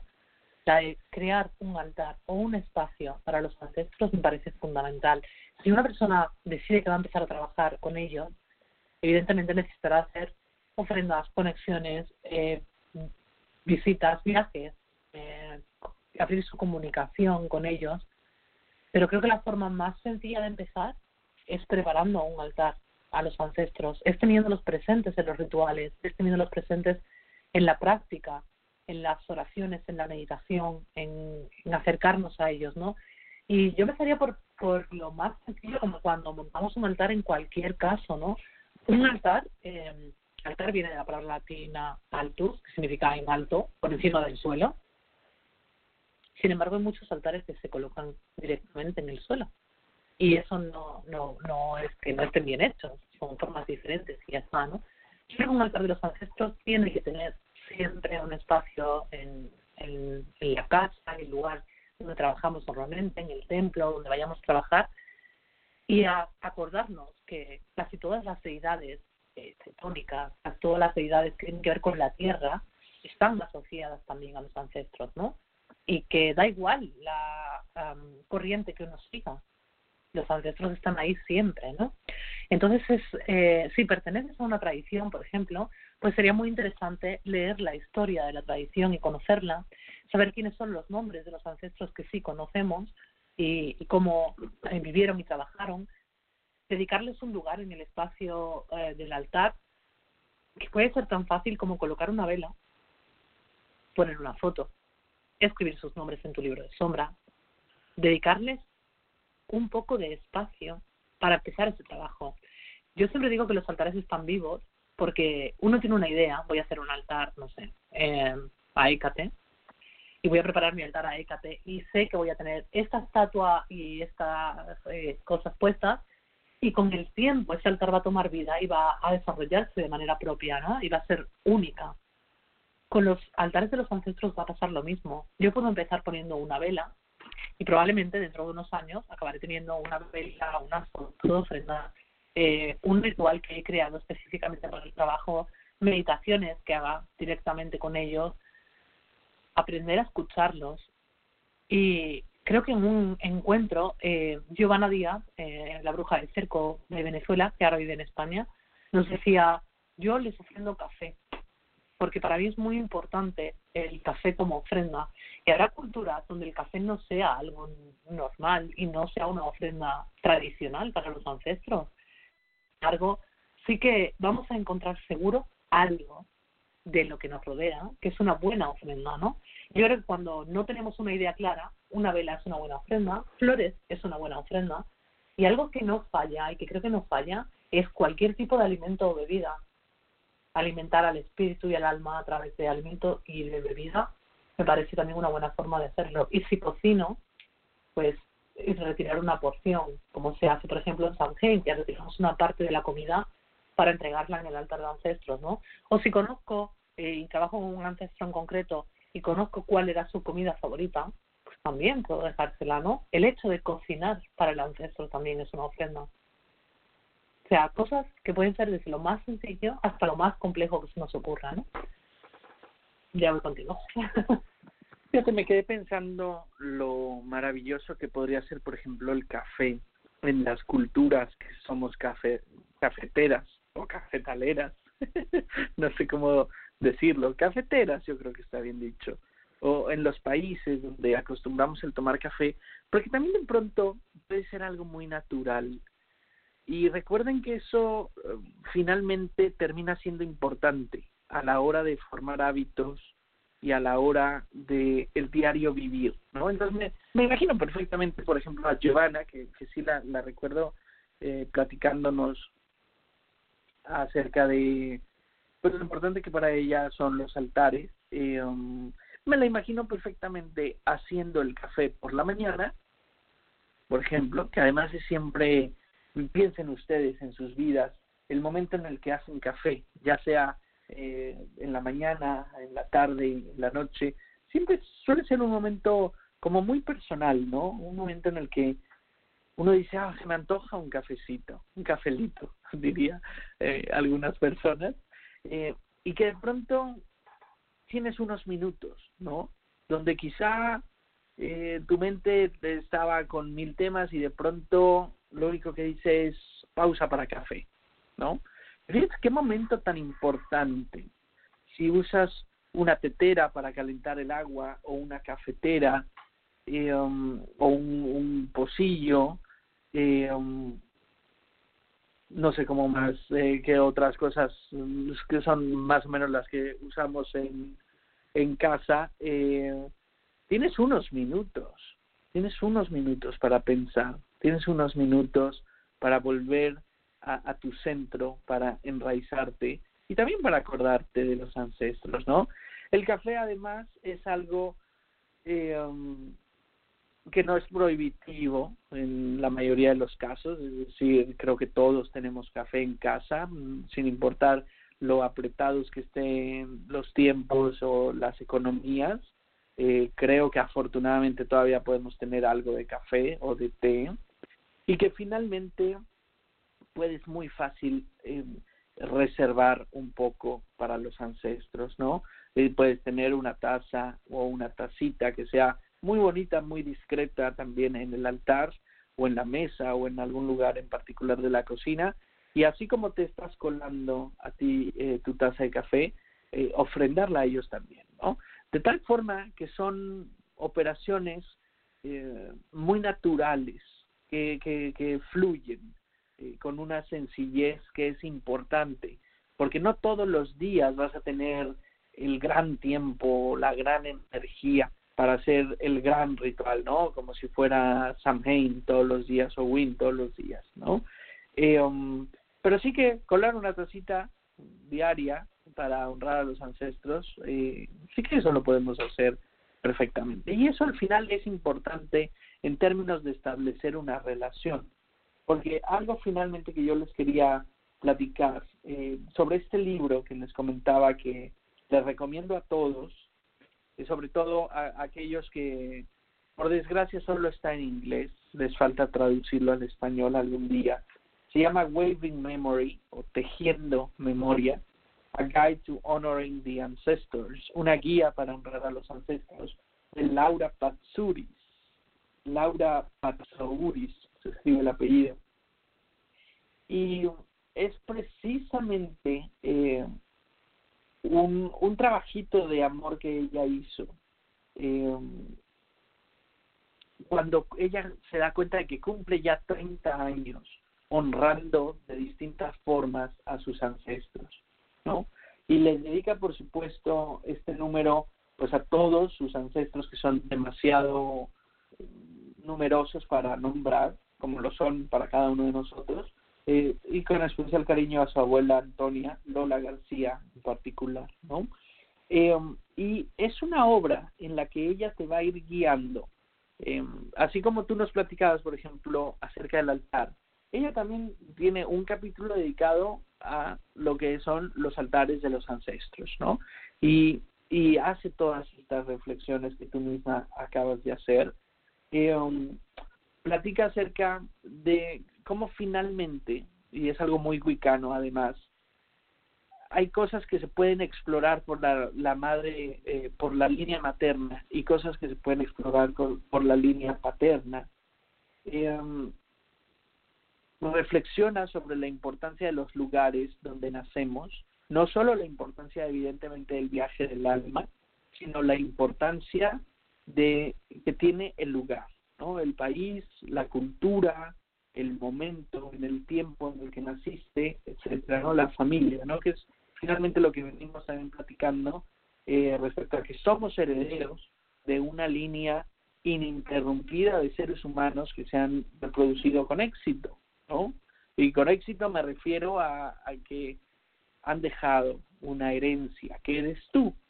Tú eres el heredero y a la vez eres la herencia, ¿no? Volvemos a esta dualidad eh, con la que también podemos referirnos a, a los ancestros, ¿no? Y, y la importancia que tenemos que darnos cuenta de que somos herederos y también somos herencia, ¿no? Porque eso tiene que ver con la pregunta del para qué estoy aquí y tiene que ver con honrar a los ancestros, como bien decía Daniel Fur y Aira Alceret, viviendo de una manera honorable y honrosa, eh, siendo una persona amorosa y ética, ¿no? Y como dice siempre Aira, que siempre dejar el mundo un poco mejor que como lo encontramos, si no, pues qué mierda. ¿No? Eh, y bueno, el, el, libro también va a hablar acerca de la comunicación con los ancestros, eh, acerca de que hay ancestros, y esto es muy importante, quizás tendríamos que tocarlo, eh, va a haber ancestros y va a haber familiares con los que quizá no queramos ya tener relación. Y ella menciona, pues, eh, ella de hecho dedica un capítulo completo, se llama Ancestros Tóxicos. ¿Qué debo hacer si mi familia es un desastre? ¿No? Y ella justamente eh, lo que, la reflexión que hace es que no, no porque alguien haya pertenecido a tu, a tu línea sanguínea, eh, o incluso, o sea, yo lo puedo llevar también incluso hacia la parte espiritual, pero en esta, en esta parte estamos hablando de las familias, ¿no? Va a haber veces que tengas eh, familiares que sean un desastre y que digas, no lo quiero francamente en mi altar o no quiero trabajar con él, o incluso que él no quiera trabajar contigo. Bueno, esto es eh, algo muy normal y que debe también de tratarse con mucha naturalidad. Y obviamente lo que cualquiera de nosotros siempre vamos a recomendar, pues es que haya obviamente primero un proceso de sanación eh, y luego ya que, que, se deje de lado, por supuesto, o sea, ni ellos están obligados a trabajar con nosotros ni nosotros con ellos. Pero lo que no puede haber es esa rencilla o ese bloqueo, porque finalmente eh, cualquier emoción que no fluya eh, está provocando un bloqueo, ¿no? Entonces, si nosotros, y hacia esta autora también, pues tenemos alguna historia con algún antepasado, con algún ancestro, al que pues no necesariamente queramos o con el que no necesariamente vamos a querer trabajar o incluso ellos con nosotros, está bien, no hay ningún problema. Obviamente eso no quiere decir que no se le deba eh, tener el respeto que cualquier espíritu eh, merece y sobre todo que como brujos y brujas pues tengamos siempre ese cuidado de que no tengamos bloqueos que nos estén impidiendo alcanzar nuestro máximo potencial o que estén reteniendo energía dentro de, de, nuestros cuerpos, ¿no? en cualquiera de los niveles. Es un discurso súper coherente porque si lo piensas, una de las cosas por las que trabajamos con los ancestros, aparte de que queramos aprender, queramos crecer y queramos desarrollarnos, es porque tenemos que sanar. Y sanar el linaje ancestral es una de las cosas primeras que tenemos que empezar a hacer. Yo tengo que perdonar, tengo que sanar, y ahí está esa memoria um, ancestral, voy a decir, no encuentro la palabra, pero me entiendes, ¿no? Eh, que está presente en todos nosotros y me parece muy coherente lo que lo que nos dice en este libro. No recuerdo el nombre de la autora no sé capaz de pronunciarlo seguro pero eh, es tan coherente como para decir no es que no merezca mi respeto es que su lugar no está conmigo o no no está en mi trabajo y no pasa absolutamente nada. Y yo lo venía pensando fíjate eh, yo tengo una amiga eh, que es palestina nació, o sea, sus padres son palestinos, ella nació en España, se siente absolutamente palestina y, y trabaja con sus ancestros palestinos y siempre dice, tengo un antepasado en común por parte de mi madre que es judío y yo no quiero trabajar con él porque siento que, rompe parte de mi eh, de mi herencia, ¿no? Y yo le decía, está bien, no pasa nada, y me decía, pero lo tengo que sanar, tengo que perdonarle, porque como sea, era parte de su forma, de su visión de vida, de su misión en la vida. A lo mejor su misión en la vida era que yo aprendiera a perdonarlo. Y, y entonces, eh, a raíz de ahí, trabajaba la sanación del árbol eh, familiar, del árbol genealógico familiar, mezclando un poco las dos cosas, ¿no? La parte espiritual en la que trabajo con el ancestro y la parte, pues, personal, ¿no? Y creo que eso es, es muy importante, muy interesante. Muchos autores muy famosos hablan de esto a lo largo de su trabajo espiritual y de su sanación, ¿no? Sanar el linaje eh, de los ancestros, sanar el linaje de mis antepasados, me sana a mí, sana al árbol entero, ¿no? Entonces, eh, hay muchísimas técnicas y, y muchísimas formas de hacerlo, pero creo que no es no está de más que siempre lo recordemos. Creo que es un muy buen apunte el que hace la autora del libro. Fíjate que me hiciste recordar muy fuertemente a, alguien que, que, bueno, que a mí la verdad es que me gusta mucho. Yo lo conocí por un familiar y, y bueno, es increíble y siempre he tenido mucho respeto por esta persona. Me refiero a Wayne Dyer, eh, que él precisamente hablaba de, del perdón y de que um, cómo el momento en el que logró dejar eh, ir, liberarse de la rabia y del resentimiento, cambió su vida por completo, ¿no? Y, es justamente con la figura paterna, ¿no? Él, eh, um,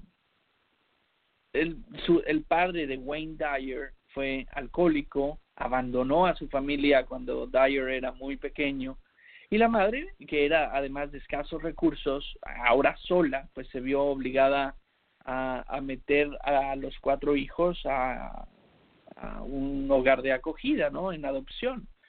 Y, um, y es muy impactante porque Wayne Dyer llega a ser eh, pues muy exitoso en lo que él hace y muy exitoso profesionalmente eh, pero dice él siempre decía que su el momento más, más importante a nivel personal o quizá de su vida fue el momento cuando logró perdonar a su padre y dejar ir la rabia y el resentimiento, ¿no? Entonces me, me hiciste recordar eh, esa historia, también se la recomiendo mucho, tanto Wayne Dyer como autor, como los videos que puedan encontrar, porque lo platicó en varias entrevistas y, es en verdad, era además un muy buen narrador, un muy buen comunicador y contador de historias, entonces eh, um, eh, les va a gustar muchísimo.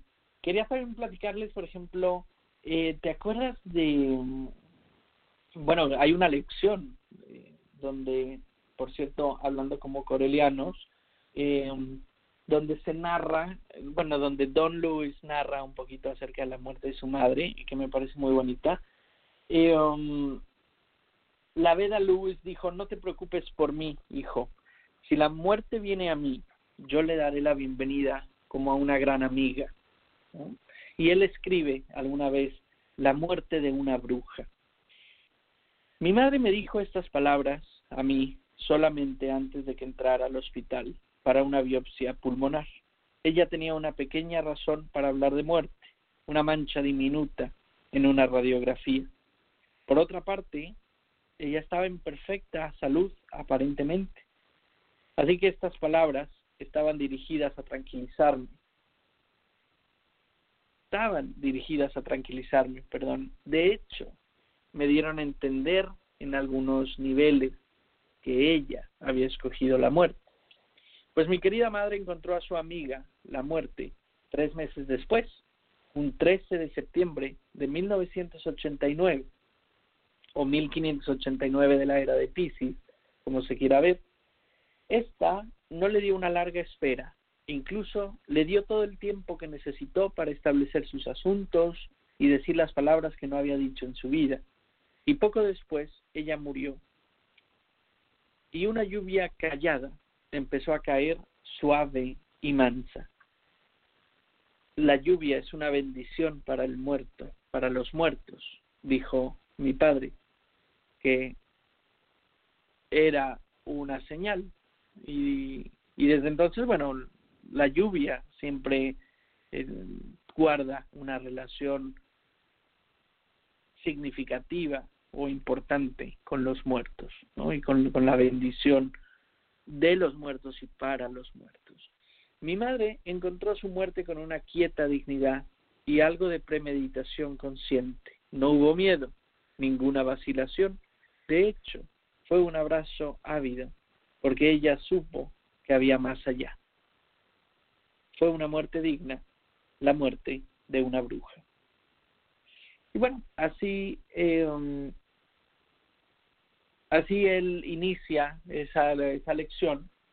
Eh, también nos platica que desde que él tiene uso de, de la memoria y de la razón, la muerte siempre ha sido amiga de todos los pueblos paganos, ¿no? de las culturas paganas. La muerte es una amiga.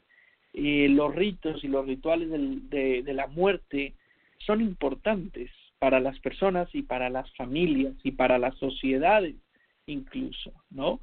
Y, y hay sociedades en las que hay peregrinaciones a los cementerios, eh, hay ofrendas, hay, hay cantos, hay procesiones, hay un montón de, de cosas eh, socialmente muy importantes, ¿no? Eh, y que eh, son en honor a los muertos, ¿no? Y en celebración, pues, de la vida y la muerte, ¿no? Entendiendo que la muerte solo es parte de la vida, ¿no? Y que una no puede estar completa sin la otra. Eh, la rueda del año de, de los wicanos, de los paganos, pues tiene una relación muy estrecha con los ciclos de la vida, ¿no? Eh, e incluso, eh, pues con la propia muerte, es muy importante, la muerte siempre está presente como, también como una metáfora, también como una alegoría, también como un símbolo, ¿no?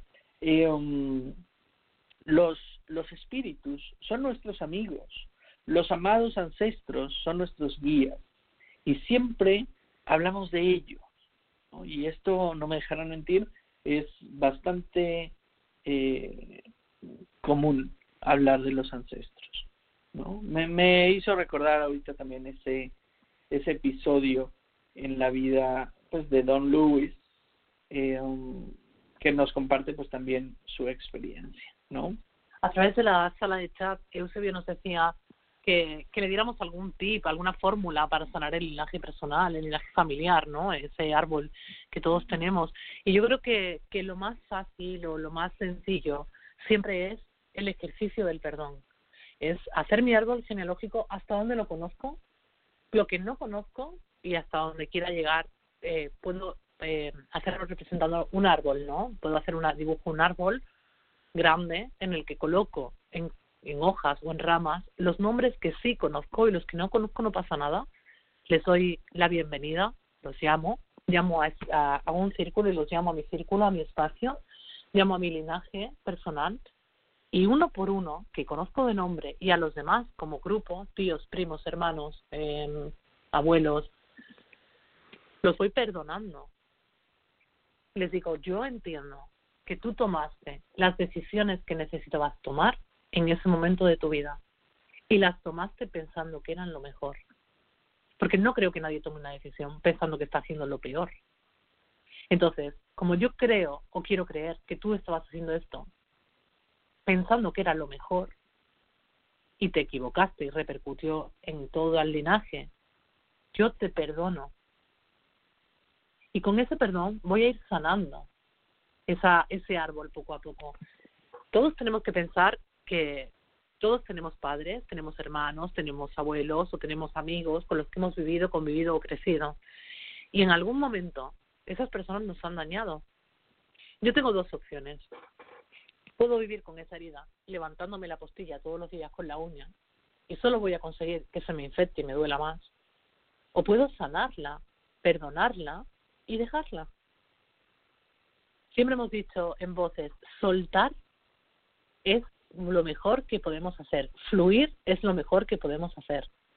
Pues suelta y fluye también en tu árbol. Permítete, pues, perdonar todas las cosas que ahora no puedes entender, ya las entenderás.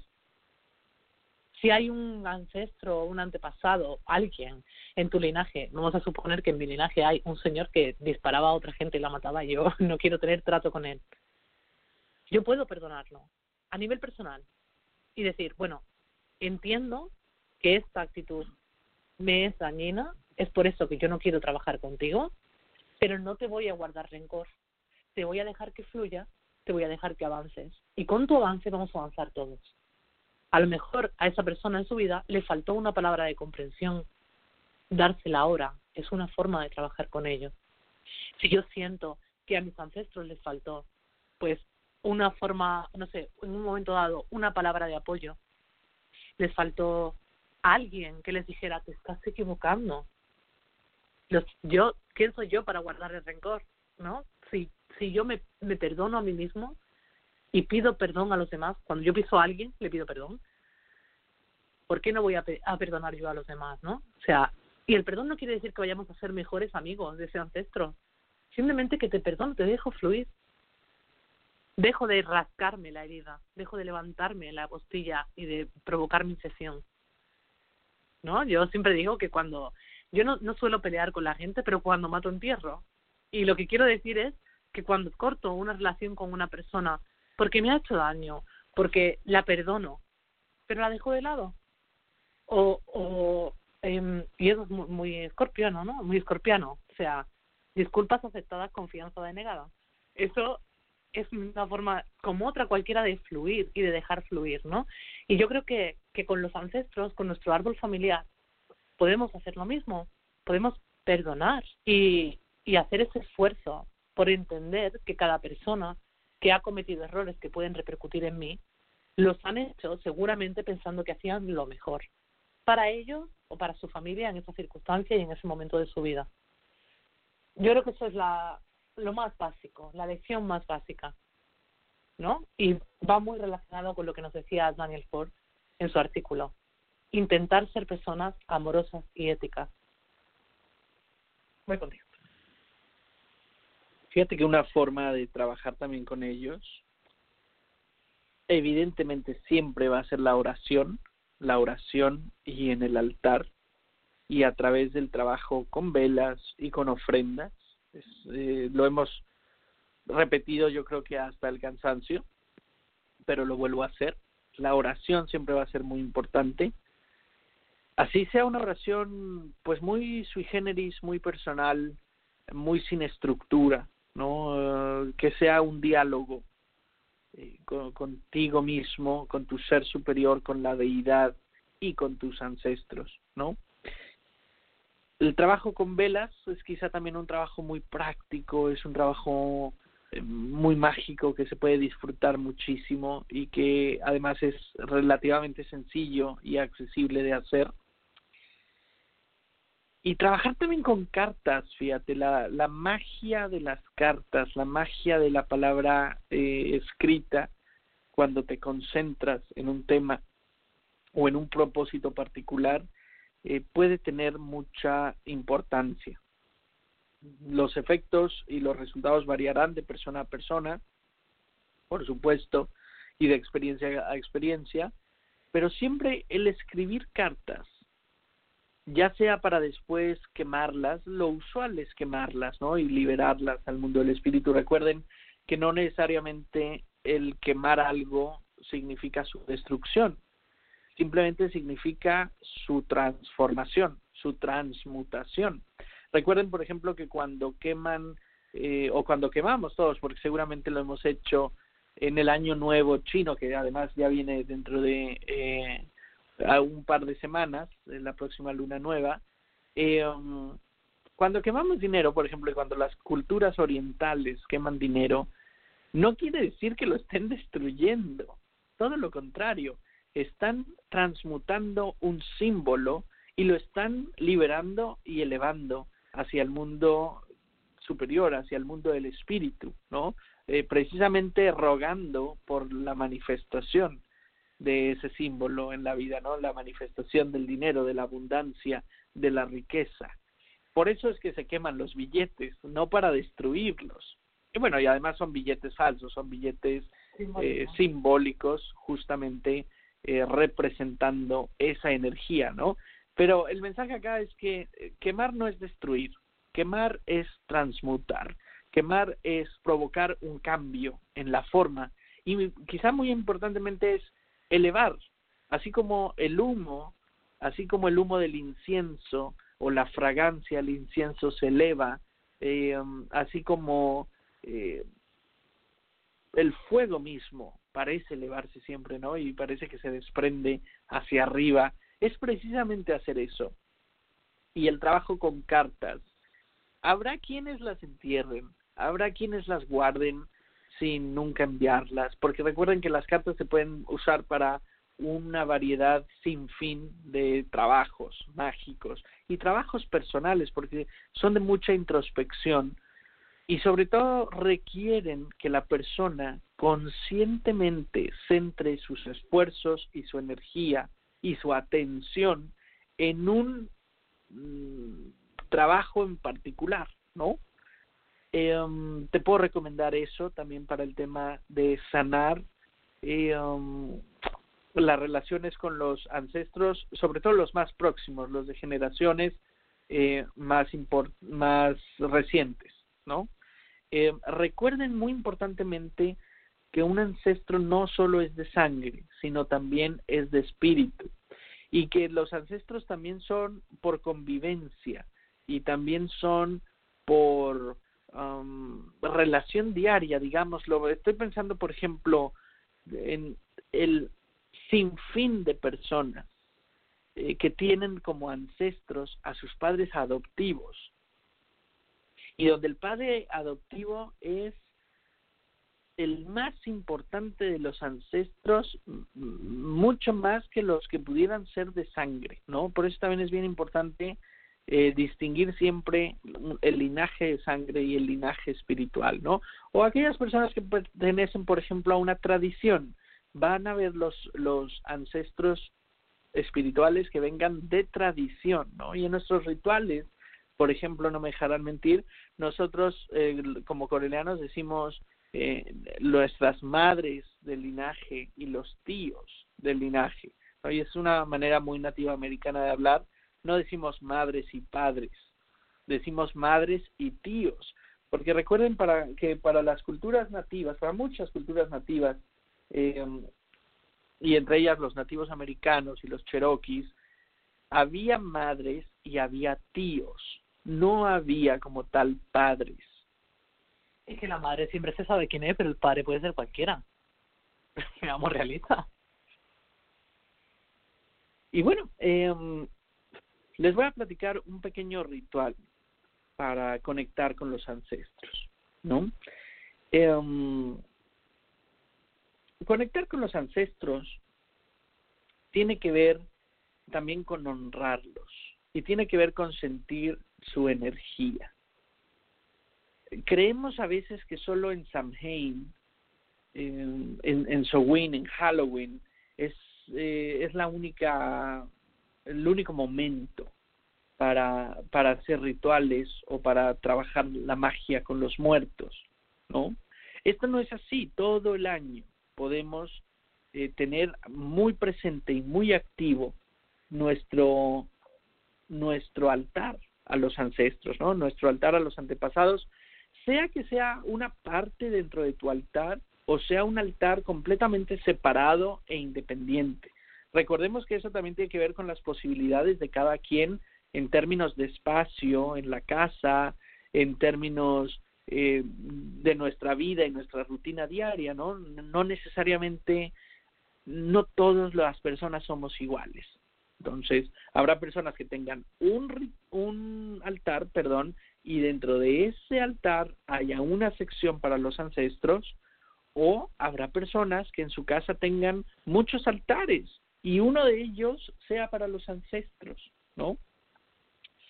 De cualquier forma, eh, este ritual se puede hacer en cualquier momento del año.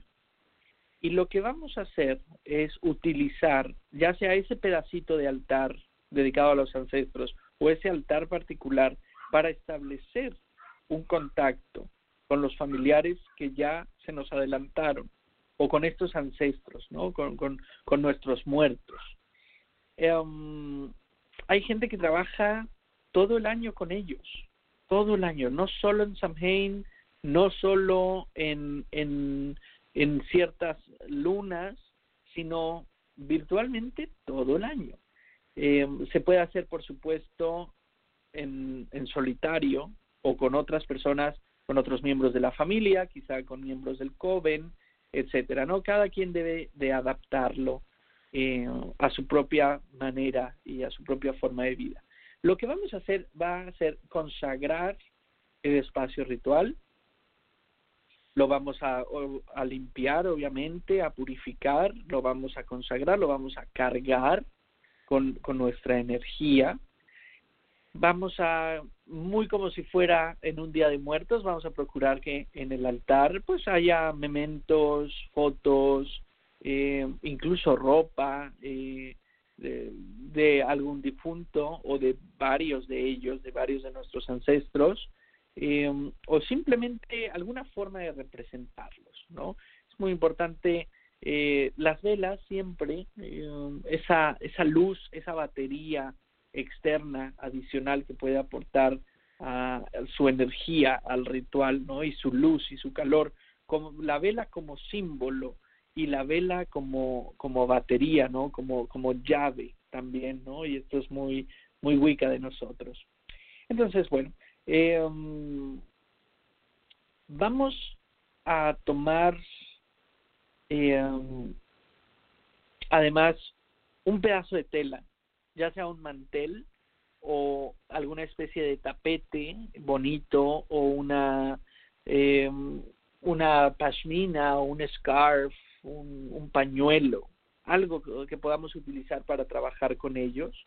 Eh, y lo vamos, por supuesto, eh, ya sea a poner sobre el altar como si fuera un mantel o a poner en el suelo, ¿no? frente al altar y sobre ello podemos poner algunas de esas eh, cosas que estamos trayendo, ¿no? Esas fotografías o esa ropa o esas figuras que quizá pertenecieron a los difuntos, eh, no sé, puede ser cualquier cosa, ¿no? Entonces, ya sea sobre el altar o si no hay espacio ya en el altar, simplemente en el suelo sobre esta hermosa pedazo de tela que ustedes hayan seleccionado, ¿no? Por supuesto, creen el círculo, siéntanse libres de hacerlo o no, eh, porque finalmente vamos a estar trabajando solo con energías que ustedes conocen porque son sus ancestros. Ahora bien, si ustedes son wicanos practicantes, pues siéntanse libres de invocar el círculo, de trazar el círculo, ¿no? eh, completo.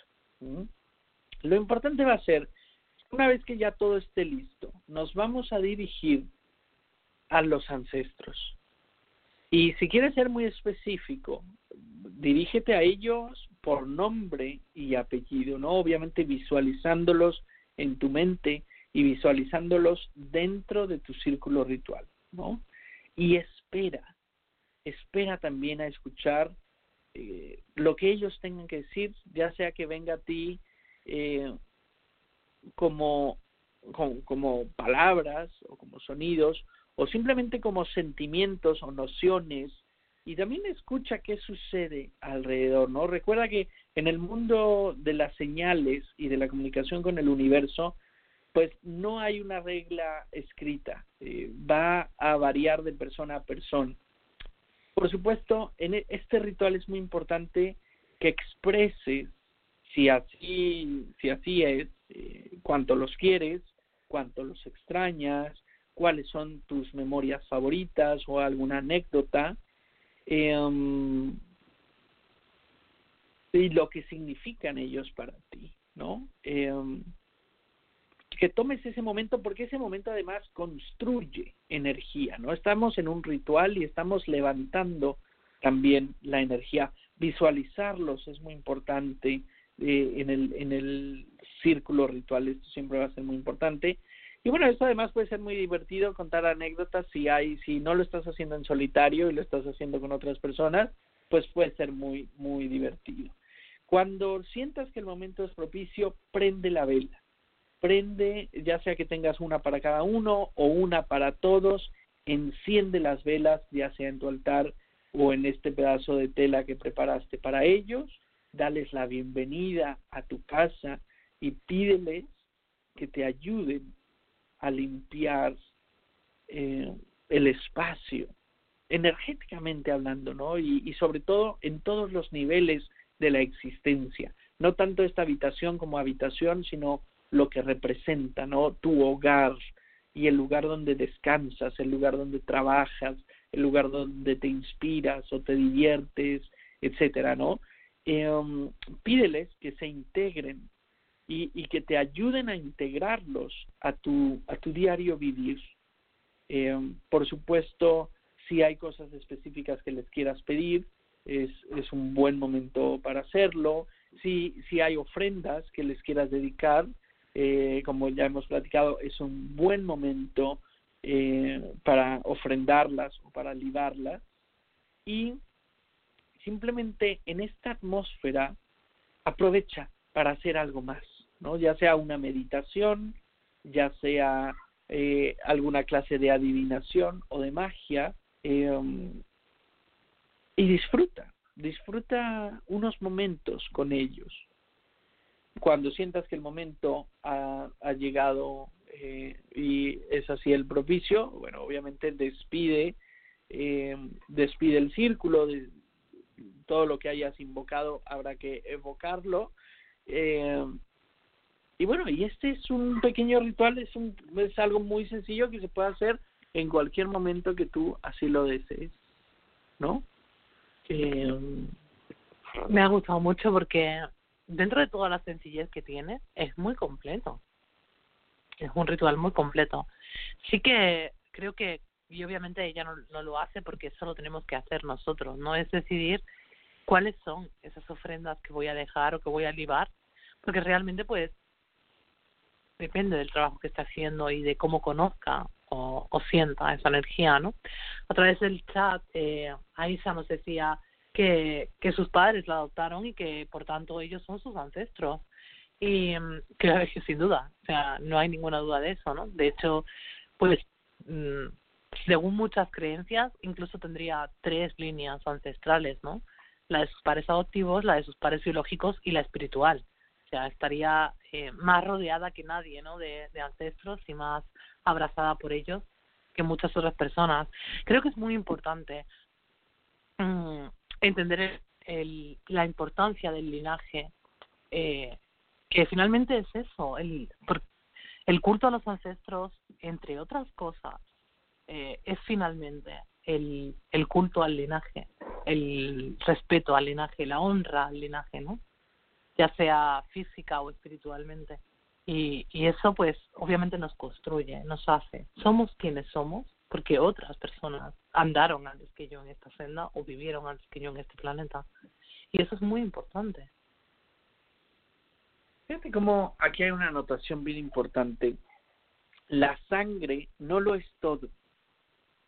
La sangre es solo una parte pequeña incluso, es una parte, digámoslo.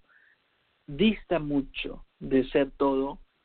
Y cuando hablamos de ancestros familiares y ancestros espirituales, efectivamente eh, las personas que tienen la bendición, la dicha de, de tener padres adoptivos, tienen una, una fuerza muy importante eh, y muy sobresaliente en, en cuanto a trabajar con ancestros se refiere y cuando llega el momento de que sus padres adoptivos eh, formen parte de sus ancestros, eh, sin duda van a ser los más importantes. Eh, que también los, los habrá de sangre y también los habrá espirituales, y ese ya es un trabajo que el, la, el mago, la maga, el brujo, la bruja tengan que hacer, ¿no? Eh, pero sin duda, como bien lo dices, eh, es como una bendición porque vas a tener eh, más ancestros de los cuales eh, echar mano, ¿no? Y, y vas a tener mucho más que explorar como pues como persona que está interesada en el mundo espiritual, ¿no? En este viaje, porque entonces ahí tienes una tercera línea, tienes una tercera, un tercer componente importante en este viaje, de dónde nací, por qué nací, de quién nací, ¿no? Y para qué nací aquí, ¿no? Entonces, es, es muy interesante ese tema y es sin duda eh, importante aclarar que la sangre no lo es todo, es solo una parte eh, y que están esas otras partes, ¿no? La del, la del cariño, la del amor, la de la convivencia diaria y por supuesto la espiritual, ¿no? Eh, me gusta, me gusta, me gusta, me gusta mucho que lo que lo hayamos registrado así. Eh,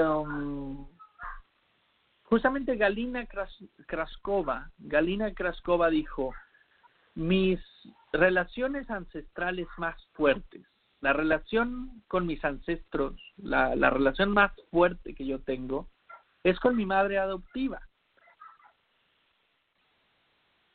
ella me adoptó como ya siendo adulta, ya, siendo una joven, una adulta.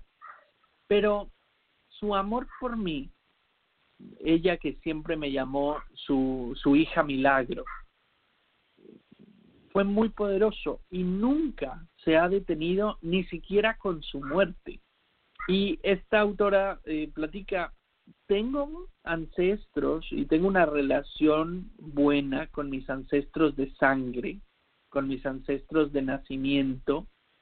Eh, um, tengo ancestros también espirituales, pero la relación más fuerte, la más importante, la que me sostiene más y la que siempre está más inmediatamente disponible para mí es la de mi mamá adoptiva, Fuensanta, se llama la señora.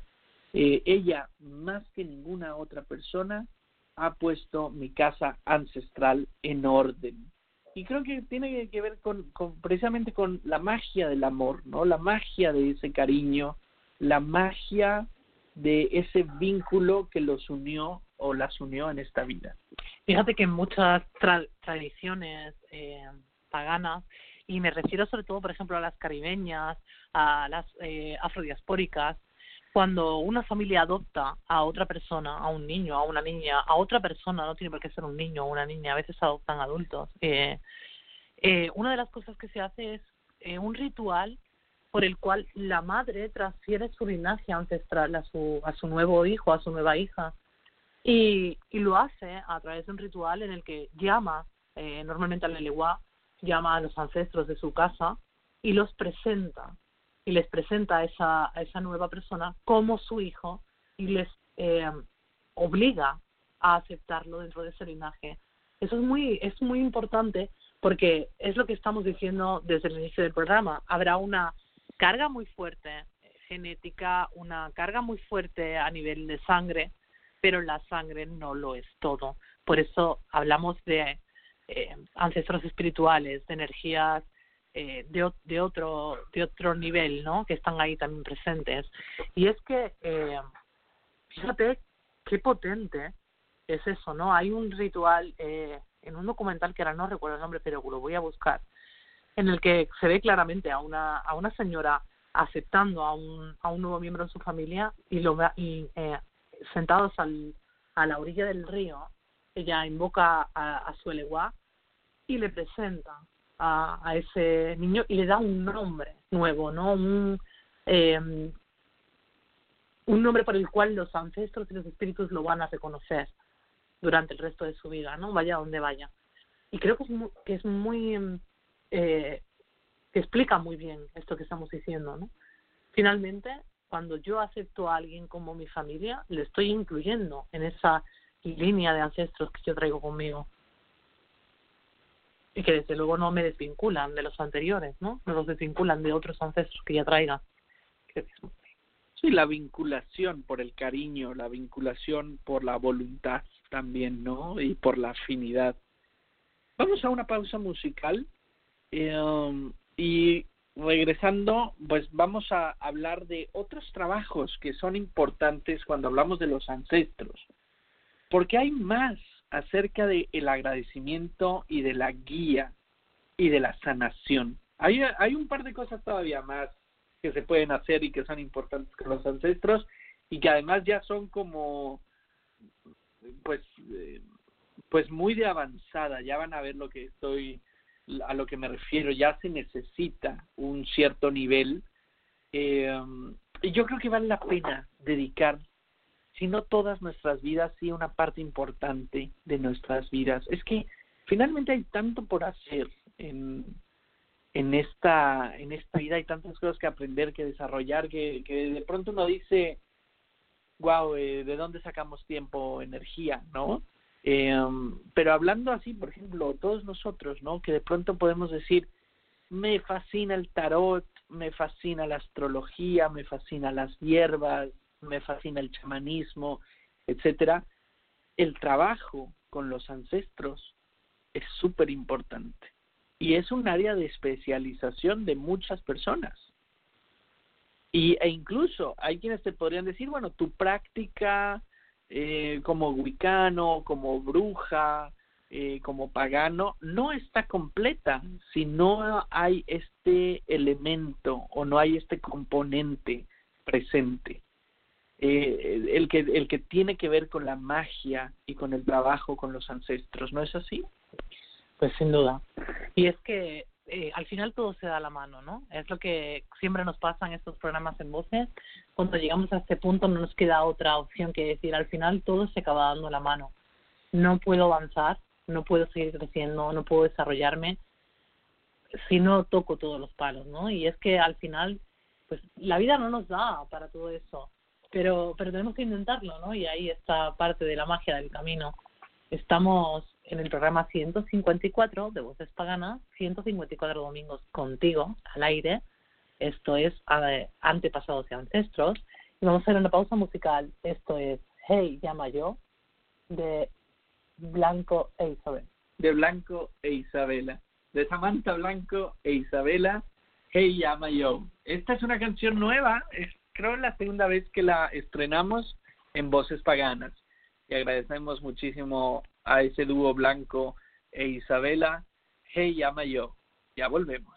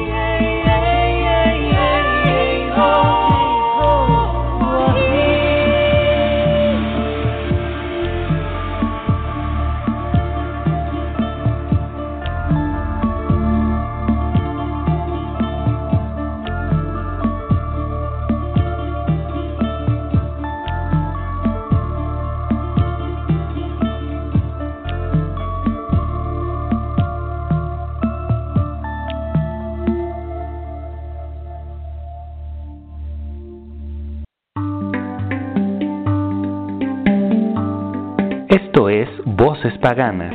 Entra a nuestra dimensión, vocespaganasradio.gmail.com. Escríbenos tus sugerencias. Estaremos muy felices de encontrar tus mensajes a través de nuestro correo.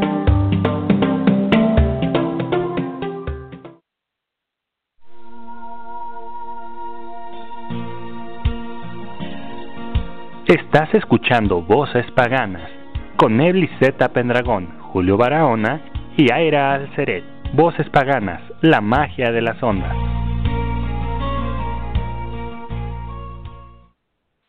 Bienvenidos a la magia de las ondas y muchísimas gracias a Pluma Argenti por ese gran honor de recibir este hermoso, hermoso regalo en forma de cortinillas nuevas para la estación y, y en concreto para, para Voces Paganas, pero también para la estación. Fíjense qué bonito regalo y, y, qué bonito pues homenaje ahora sí que recibir eh, el cariño en forma de, de audio, ¿no? Muchísimas gracias por acompañarnos. Escuchábamos Hey Llama Yo de Blanco e Isabela. Y es una canción que ya lo decía Tati y Eusebio, te lleva de viaje, ¿no? Esperemos que esté siendo un viaje pues placentero para todos, para ciertamente para nosotros lo es. Fíjense cómo Voces nos sorprende mucho. Eh, el tema de este episodio eh, viene, por ejemplo, en lo personal, en un día en el que yo tengo una abuela cruzando el, el, el velo, cruzando hacia el otro lado, eh, pero lo habíamos decidido antes de que sucediera, ¿no? Eh, y estoy pensando justamente en esta eh, sincronicidad que siempre tiene voces, porque llevamos ya muchas semanas, llevamos meses como advirtiendo estas sincronicidades, ¿no? Donde decimos, el tema de voces esta semana es este y sucedió, y justo sucedió esto, ¿no? Y que uno podría decir, ay, es como algo de tu atención, es como cuando cuando conoces a una persona, eh, cuando alguien te la presenta, de pronto te la encuentras por todos lados, ¿no? Cuando alguien te presenta a un artista, eh, de pronto lo empiezas a ver por todos lados, ¿no? Y resulta que siempre ha estado ahí, eh, pero es solo tu atención la que ha cambiado, ¿no? Eso creemos algunas veces, pero otras veces cierta, ciertamente, y yo creo que en el caso muy concreto de voces, hay una sincronicidad y una causalidad eh, increíble de estos programas.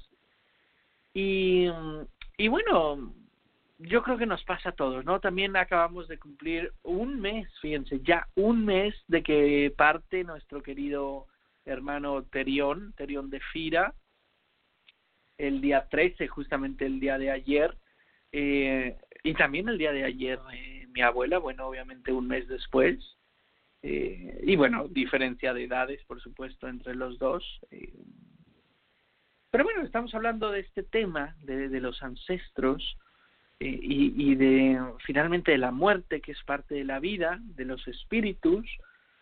Lo que va a suceder, y esto no me dejarán mentir los que ya han cursado el segundo grado y aquellos que eh, finalmente el tema de la muerte, del otro mundo, y, y el tema pues de los ancestros les fascina y se vuelve ciertamente también un tema de especialización, no me dejarán mentir que eh, va a ser muy importante lo que creemos, porque así como siempre recordamos los principios herméticos y siempre recordamos la fuerza creadora de nuestras mentes eh, en este plano y en esta vida, y que siempre estamos diciendo lo que crees, crea y ten mucho cuidado con lo que crees porque lo atraes, etcétera.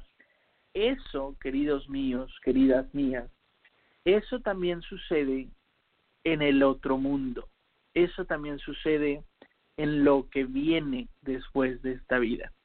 Entonces, a mí eso me recuerda siempre al chiste del señor pagano que se muere y, y llega al cielo y se encuentra que está San Pedro en la puerta y dice, oh, ostras. Y se acerca y le dice San Pedro, mira, aquí no te puedes quedar, esto es solo para los cristianos, aquí no te puedes quedar, te tienes que ir al infierno. Y baja al hombre al infierno y lo sientan en una salita y aparece un chiquito, así pues como Mr. South, así, normalito, morenito, así, con su carita de simpaticón, y le dice, bueno, vente, te voy a enseñar las instalaciones. Empiezan a andar y le dice, mira, este es el jacuzzi, esta es la piscina de, de, aguas termales, ahí tienes la barra de comida, puedes comer todo lo que quieras, en el infierno se puede comer sin engordar, no hay ningún problema. En esa zona de ahí es donde hacemos los rituales, eh, todos los sábados y todos los esbas. Esta zona de aquí la tenemos reservada para las visitas al campo y los jardines. Eh, en esa zona de allí están las playas. Y de repente pasamos por un poquito donde ve un montón de gente ardiendo en pozas de fuego, ¿no? Y, y gritando y, y sufriendo. Y le dice el hombre, ¿y eso? Dice, los cristianos que se empeñan. Lo que creas, crea. Es muy bueno, es muy, muy bueno. Eh, fíjense cómo este pequeño cuento justamente trae esa gran revelación y ese gran secreto.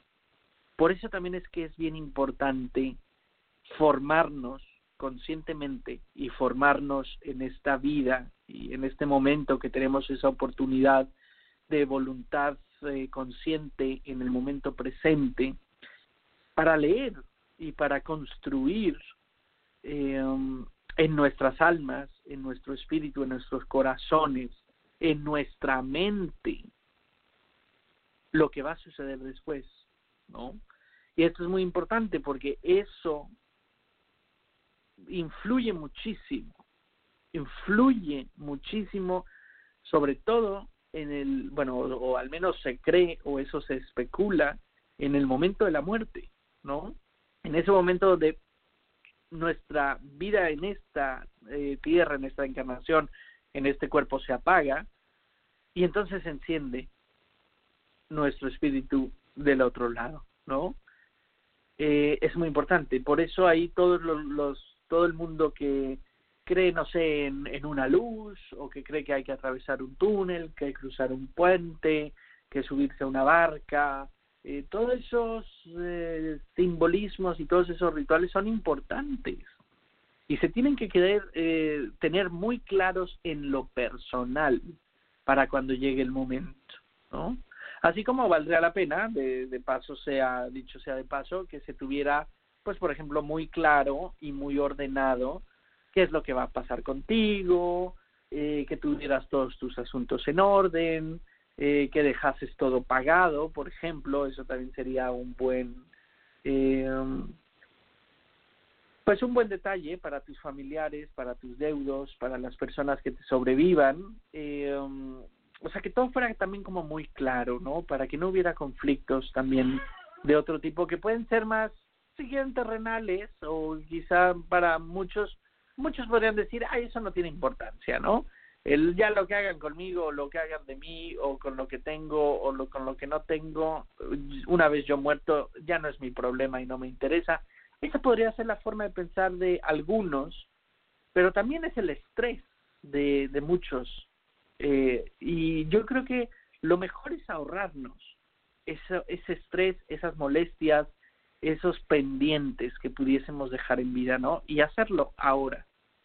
Mira, me has recordado ahora que, que sacábamos este tema, una broma que teníamos, pues, la gente que, que hicimos piña y fuimos muy amigos eh, a finales de los 90, principios de los 2000, eh, a través de wicanos.com y hacíamos nuestros encuentros y nuestras quedadas y salía el tema de la muerte, salía el tema eh, de la vida después de la muerte, ¿no?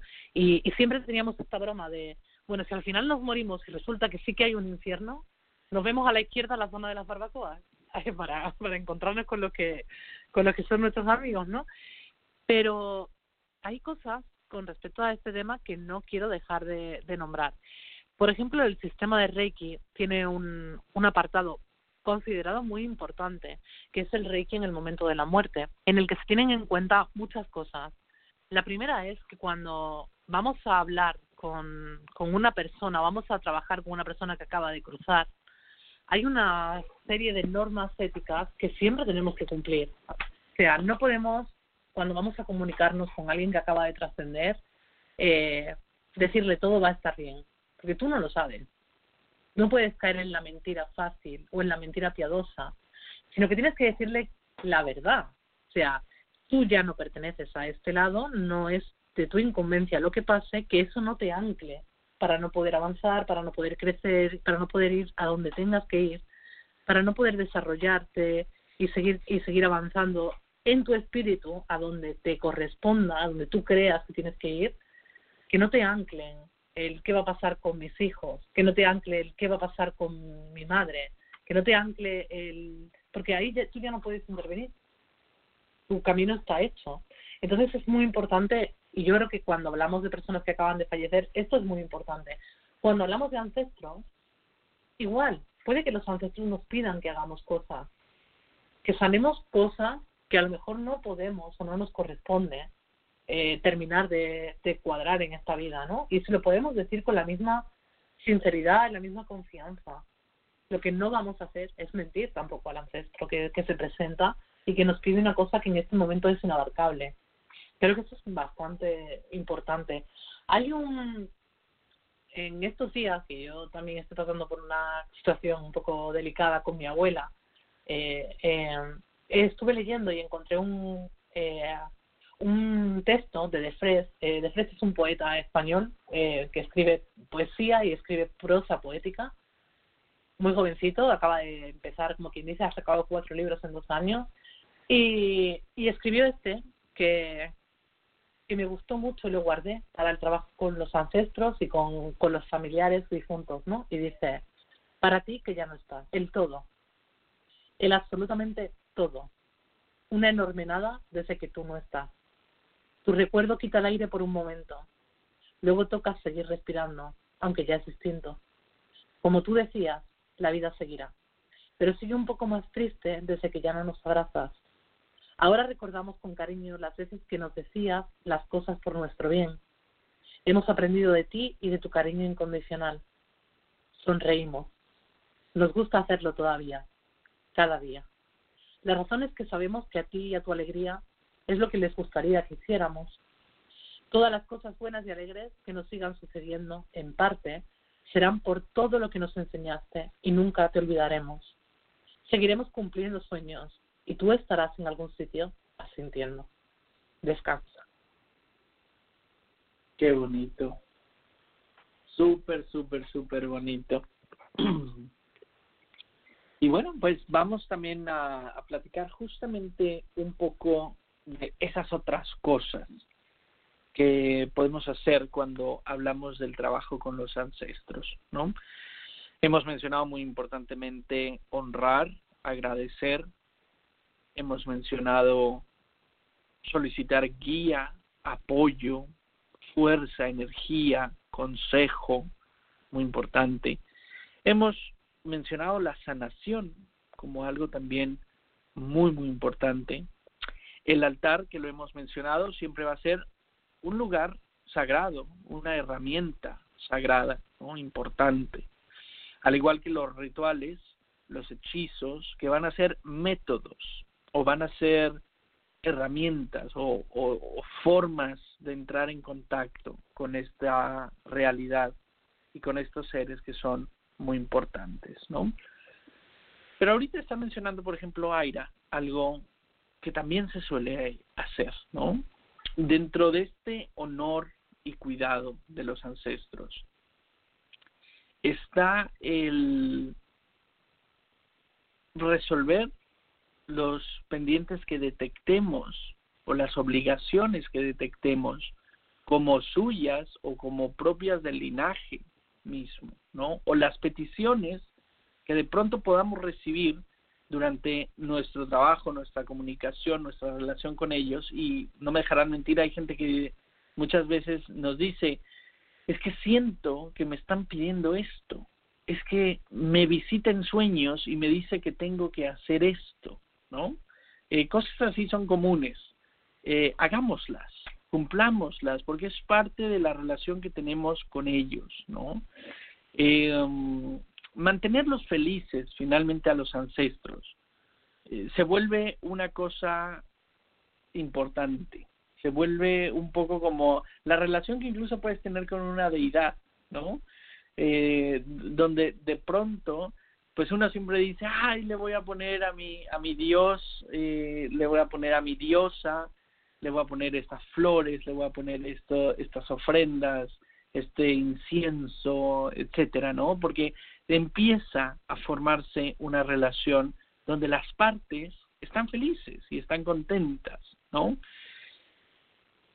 Quizá el trabajo más avanzado, y obviamente eh, es quizá, bueno, variará en, en los métodos y en las formas y, y quizá hay algunas personas que lo tengan muy avanzado, pero yo diría que es el trabajo de reencarnación consciente y reencarnación dentro de una misma línea.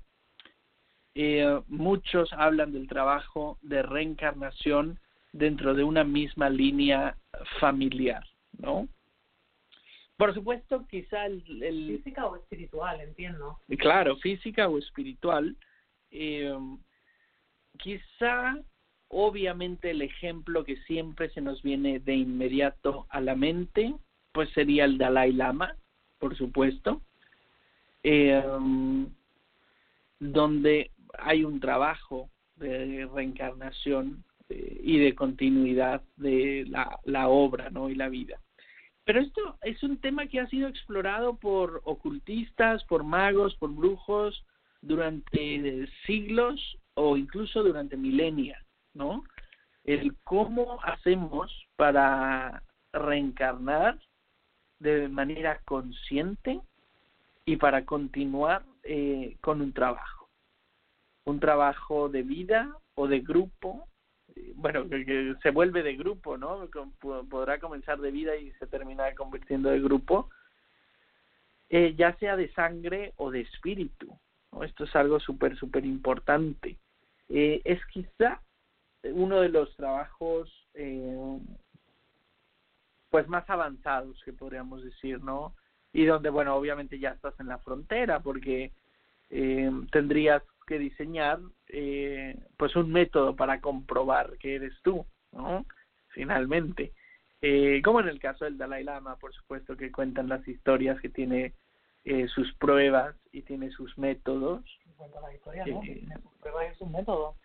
O sea, no es que eh, haya una historia, es que cuando una persona nace y los lamas consideran que podría ser el Dalai Lama, eh, no lo afirman rotundamente hasta que esa persona ha pasado por una serie de pruebas que van desde reconocer objetos personales hasta reconocer maestros y, y personas, situaciones y lugares, eh, así como capacidades eh, meditativas y, y, otras muchas cosas, ¿no? Es un proceso bastante largo, bastante complicado. Y, y bueno, pues que precisamente en España nos tocó muy de cerca, eh, no concretamente con una reencarnación del Dalai Lama, pero sí de un lama muy importante, que, que es el famoso caso del lama de la Alpujarra, ¿no? Un niño que nació en la Alpujarra granadina y que, que resultó ser la encarnación de uno de los lamas más importantes del budismo. Y, y pasó por muchas pruebas y, y hay varios documentales donde él mismo cuenta ¿no? su experiencia eh, en ese camino y en esa, eh, pues en esa, en esa encarnación y cómo contaba ¿no? Eh, lo que lo que era importante para él no ese reencuentro eh, con consigo mismo y con y, con esa vida no entonces no solo es que se cuente es que eh, si investigamos un poquito nos daremos cuenta de que es un proceso muy largo de reconocimiento de que esa persona es quien quien ellos creen que es no y, y que para ellos son pruebas eh, irrefutables que, que una vez que se demuestra ya no eh, es con sin, sin ninguna duda, ¿no? Se reconoce que esa persona es esa otra que ha encarnado, que puede ser el Dalai Lama o cualquier otro lama que también reencarne, ¿no? Que hay muchos. Claro, ya una vez superadas, bueno, las pruebas y, y los mecanismos que se tienen establecidos, pues ya no no se va a estar explorando si o sea, no se vale dudar, ¿no? Claro, hay una película muy buena eh, que creo que es de Keanu Reeves además, que se llama El pequeño Buda, donde precisamente cuenta la historia de un niño al que reconocen como uno de los de las encarnaciones, ¿no? De un de un de un sacerdote y, y pasa por todas las pruebas y es muy bonita de ver porque realmente son tres historias, ¿no? Es la historia del lama que ha fallecido y que se supone ha reencarnado, es la historia de Buda contada como un cuento y es la historia de este niño que pasa por las pruebas. Es muy genial. Mm, qué interesante, pues ahí hay una buena recomendación eh, de película.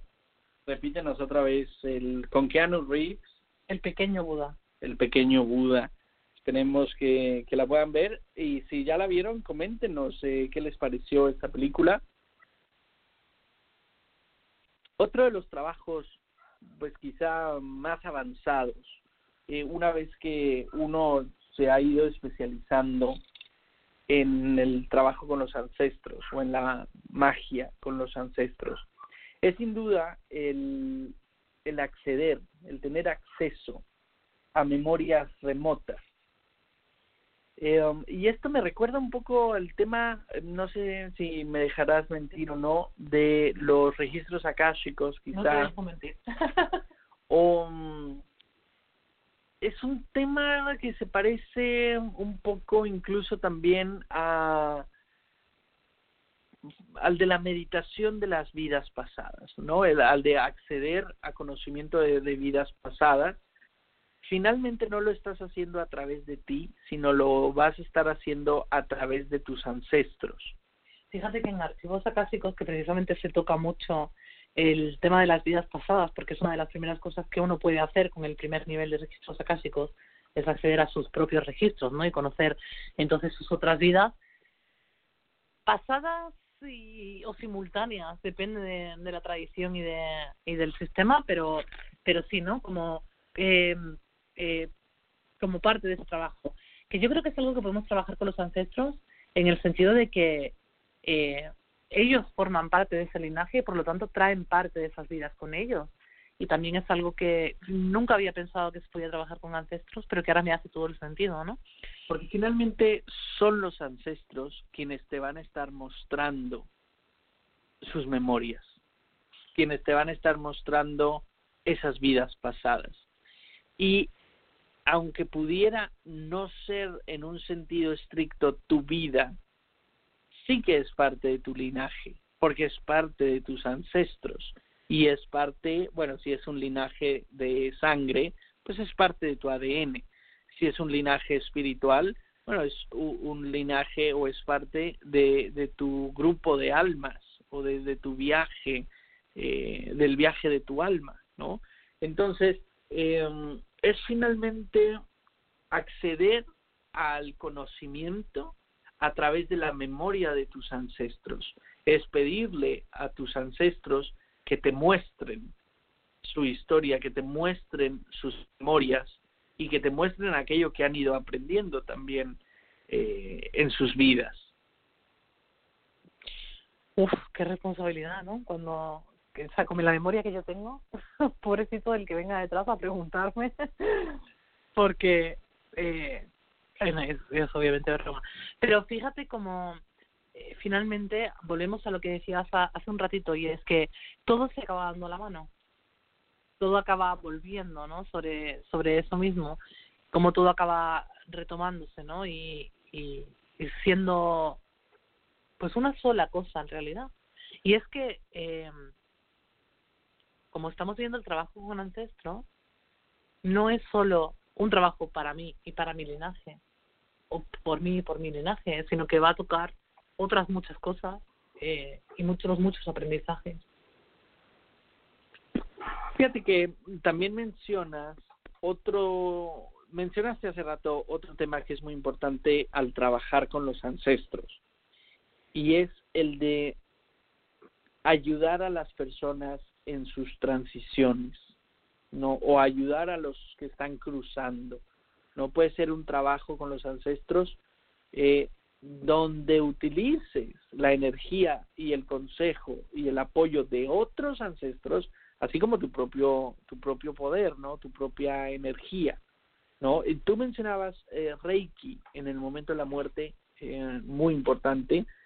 Eh, y lo hemos mencionado aquí y creo que para nosotros sería algo como propio de la orden de caminantes de mundos, digámoslo así, el ayudar a las personas que quizá están en otro lugar o incluso en otro momento, fíjense qué importante, ya sea en otro lugar, digámoslo, como cuando hay un terremoto, como cuando hay un tsunami, como cuando hay un desastre natural o una, una desgracia humana, una matanza, eh, accidentes, etcétera. las situaciones son infinitas, ¿no? Eh, um, hablamos normalmente del, del, trabajo de los caminantes de mundos, eh, de los que se especializan en los viajes astrales, de los que se especializan en el psiquismo, pero es un ámbito o es una actividad que también podríamos incluir dentro del trabajo avanzado con los ancestros. Recuerden que no hay nada que ustedes no puedan hacer y no hay nada que ustedes no puedan hacer con los ancestros. Y cuando lo ves desde esa perspectiva, fíjate qué aliados tan poderosos, qué golems ni qué golems, los ancestros, señores, ¿no? Ir con los ancestros, porque hay muchos brujos, magos, eh, brujas o magas, que les gusta trabajar con los golems, ¿no? Eh, um, o con formas eh, de energía, o con constructos energéticos. Pero finalmente siempre tendremos, la fuerza más poderosa va a venir de la deidad, evidentemente, del dios y la diosa, que siempre nos acompañan. Eh, y, y hoy estamos hablando de otra fuente muy importante de energía, que es la de los ancestros, ¿no? Con quienes podemos trabajar también cosas como estas, tanto ayudar a los que están cruzando, como ayudar a los que están en necesidad, ya sea por enfermedad, por desastre natural, por accidente o por simplemente alguna condición humana o propia de la vida o del mundo, ¿no? Y que podemos hacerlo además de forma remota, no necesariamente estando presentes en el lugar, ¿no? Algunos les dirán sin duda que pueden acudir o se puede acudir a los ancestros y estarán en lo cierto también en trabajos de adivinación, en trabajos eh, de sanación, por supuesto, lo hemos mencionado. Eh, y estas son las cosas, eh, y quizá todavía haya algunas otras que queden, queden pendientes, ¿no? Evidentemente los ancestros y honrar a los ancestros de una comunidad o de un país o de una zona específica pues siempre será también algo que se deba tomar en cuenta y algo que es importante respecto al lugar donde elegiste nacer, porque siempre hablamos de que todo lo que nos sucede en esta vida e incluso el dónde nacimos, cómo nacimos, con quién nacimos, etcétera, ya lo elegimos. Nuestras almas lo eligieron de antemano, ¿no? Porque recuerden que dentro, incluso dentro del pensamiento pagano, del pensamiento wicano, hay un componente importante de plan divino. Eh, sí creemos también en un plan divino. O álmico, ¿no? Del alma misma, eh, que conoce ese plan divino y que a lo mejor tú no, pero el alma sí, ¿no? Y, y toma cartas. Yo creo que otra de las cosas que podemos hacer eh, y trabajar con los ancestros eh, es, es el, el sanar nosotros físicamente el mejorarnos a nosotros físicamente, porque finalmente eh, algo, algo viene en esa, en esa genética, en esa, en esa forma. También sanarnos a nivel espiritual, mejorar eh, nuestras capacidades, ¿no? De percepción, desarrollar nuestra intuición, en fin, tantas cosas que son posibles y que ahora mismo creo que todo lo que se nos ocurra es posible, ¿no? Desde el trabajo con la abundancia hasta con la sanación, pasando por eh, busca de búsqueda de consejos, oráculos, eh, en fin, todo lo que se nos ocurra. Es que en verdad son unos aliados maravillosos con los que vamos a poder compartir tantas experiencias como nos lo propongamos. Mandamos un abrazo muy fuerte a Tati, que nos está escribiendo también en redes sociales y en el chat, diciendo Gracias y saludos Aira y Eblis, Voces Paganas. Bello programa, estoy escuchándolos. Muchísimas gracias, querida hermana. te mandamos un abrazo muy, muy fuerte a ti y a todos los que nos escuchan en vivo y en diferido. Y les tengo un poema que quizá ya muchos hayan escuchado, porque es como de la generación de nuestros padres, entonces seguramente alguna vez su mamá o su papá se los compartió, como lo hicieron así conmigo. Este le, le encanta a las mujeres de mi familia. En vida, hermano, en vida. Si deseas hacer felices a quienes amas, díselos hoy. Si deseas dar una flor, no esperes a que se mueran. Mándala hoy con amor. Si deseas decir te quiero a la gente de tu casa, al amigo cerca o lejos, en vida, hermano, en vida, no esperes a que la gente muera para quererla y hacerla sentir tu afecto. Tú serás feliz si aprendes a ser felices a los demás. Nunca visites panteones ni llenes tumbas de flores, llena de amor corazones. En vida, hermano, en vida.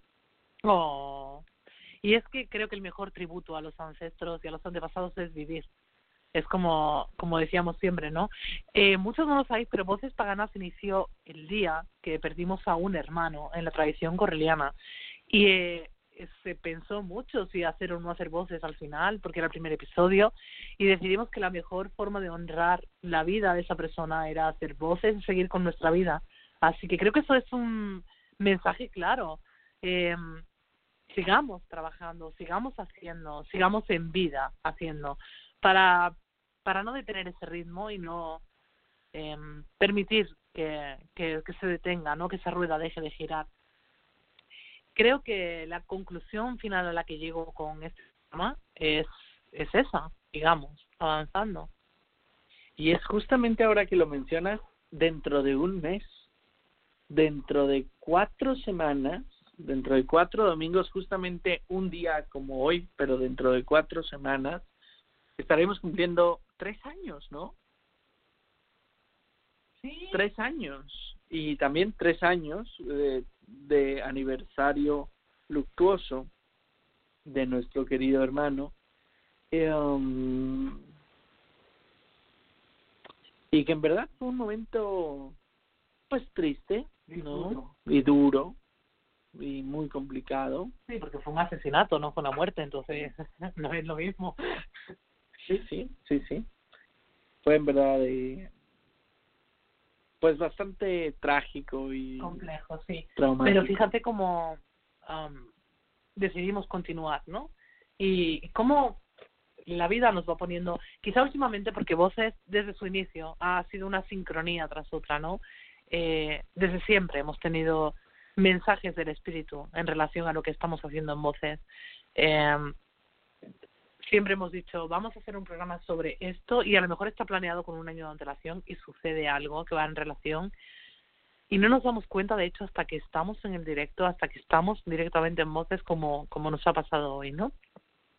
Creo que es importante que tengamos en cuenta que hay un trabajo siempre pendiente, que somos pues una familia llena de familias eh, espirituales, físicas, elegidas, porque los amigos son la familia que se elige, ¿no?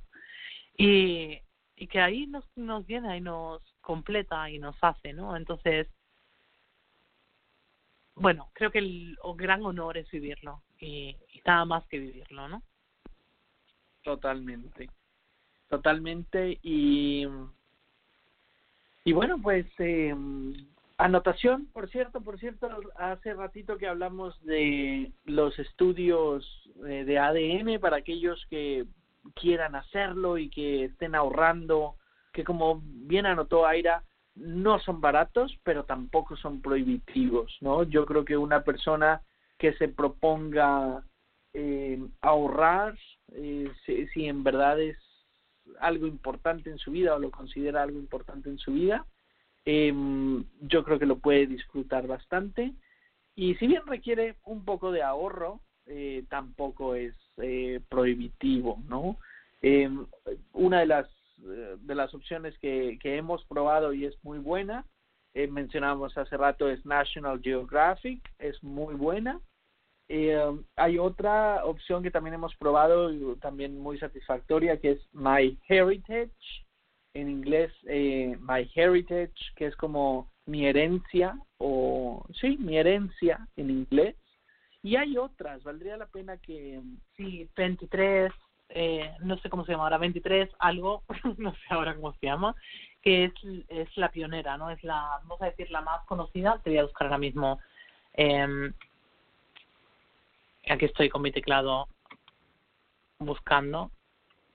23 a mí, 23 por los... Y por yo. los- sí, poblaciones a mí y yo.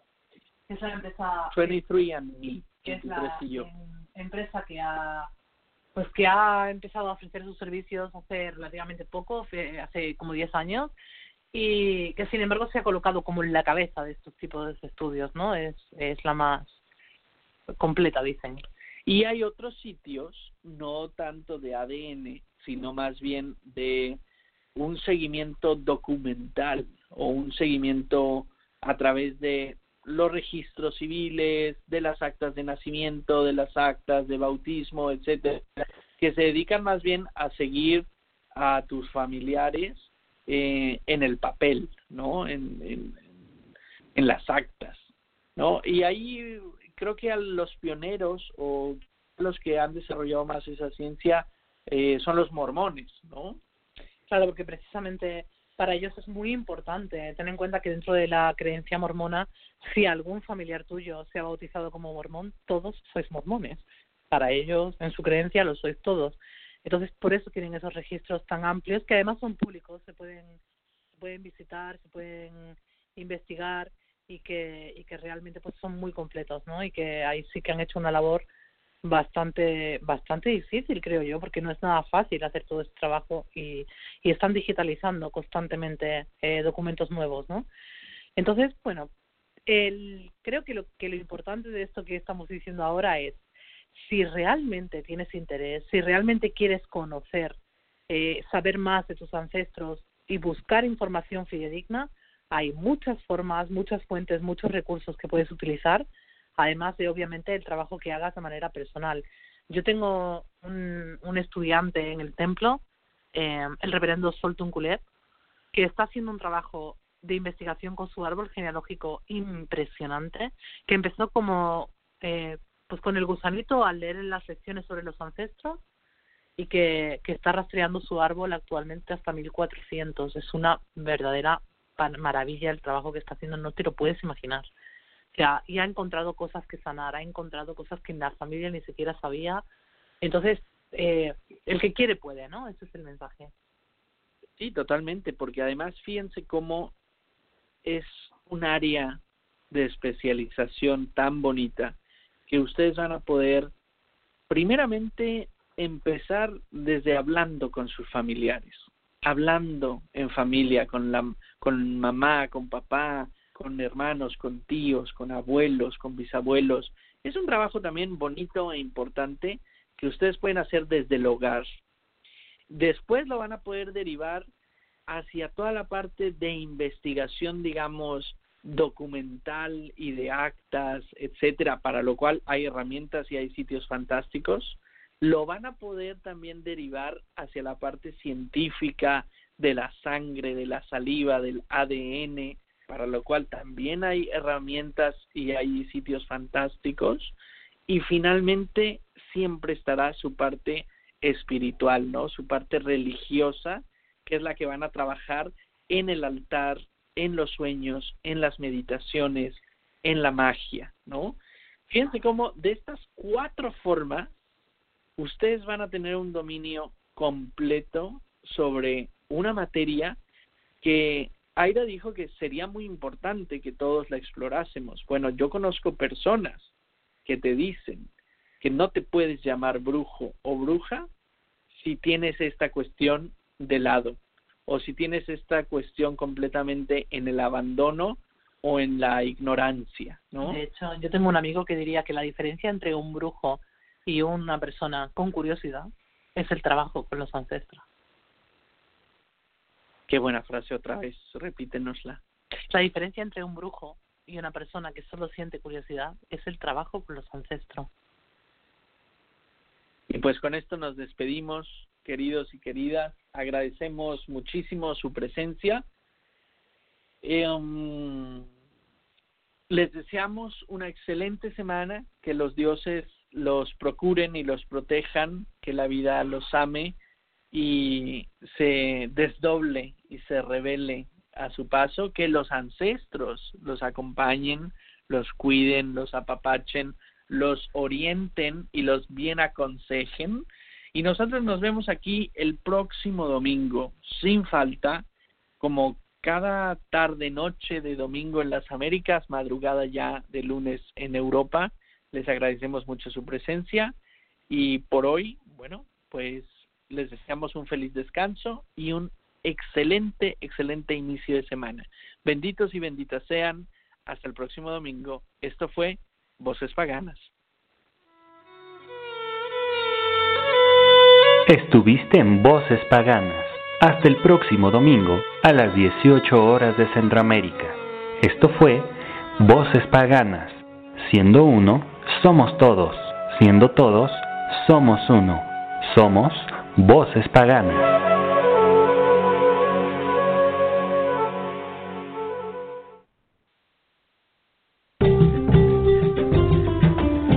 Estás escuchando Pagans Tonight, paganos unidos en Pagans Tonight, muchos caminos en una sola red. Por más de cinco años hemos sido el punto de encuentro de las más maravillosas e inspiradoras voces del mundo pagano. Cada noche es Pagans Tonight.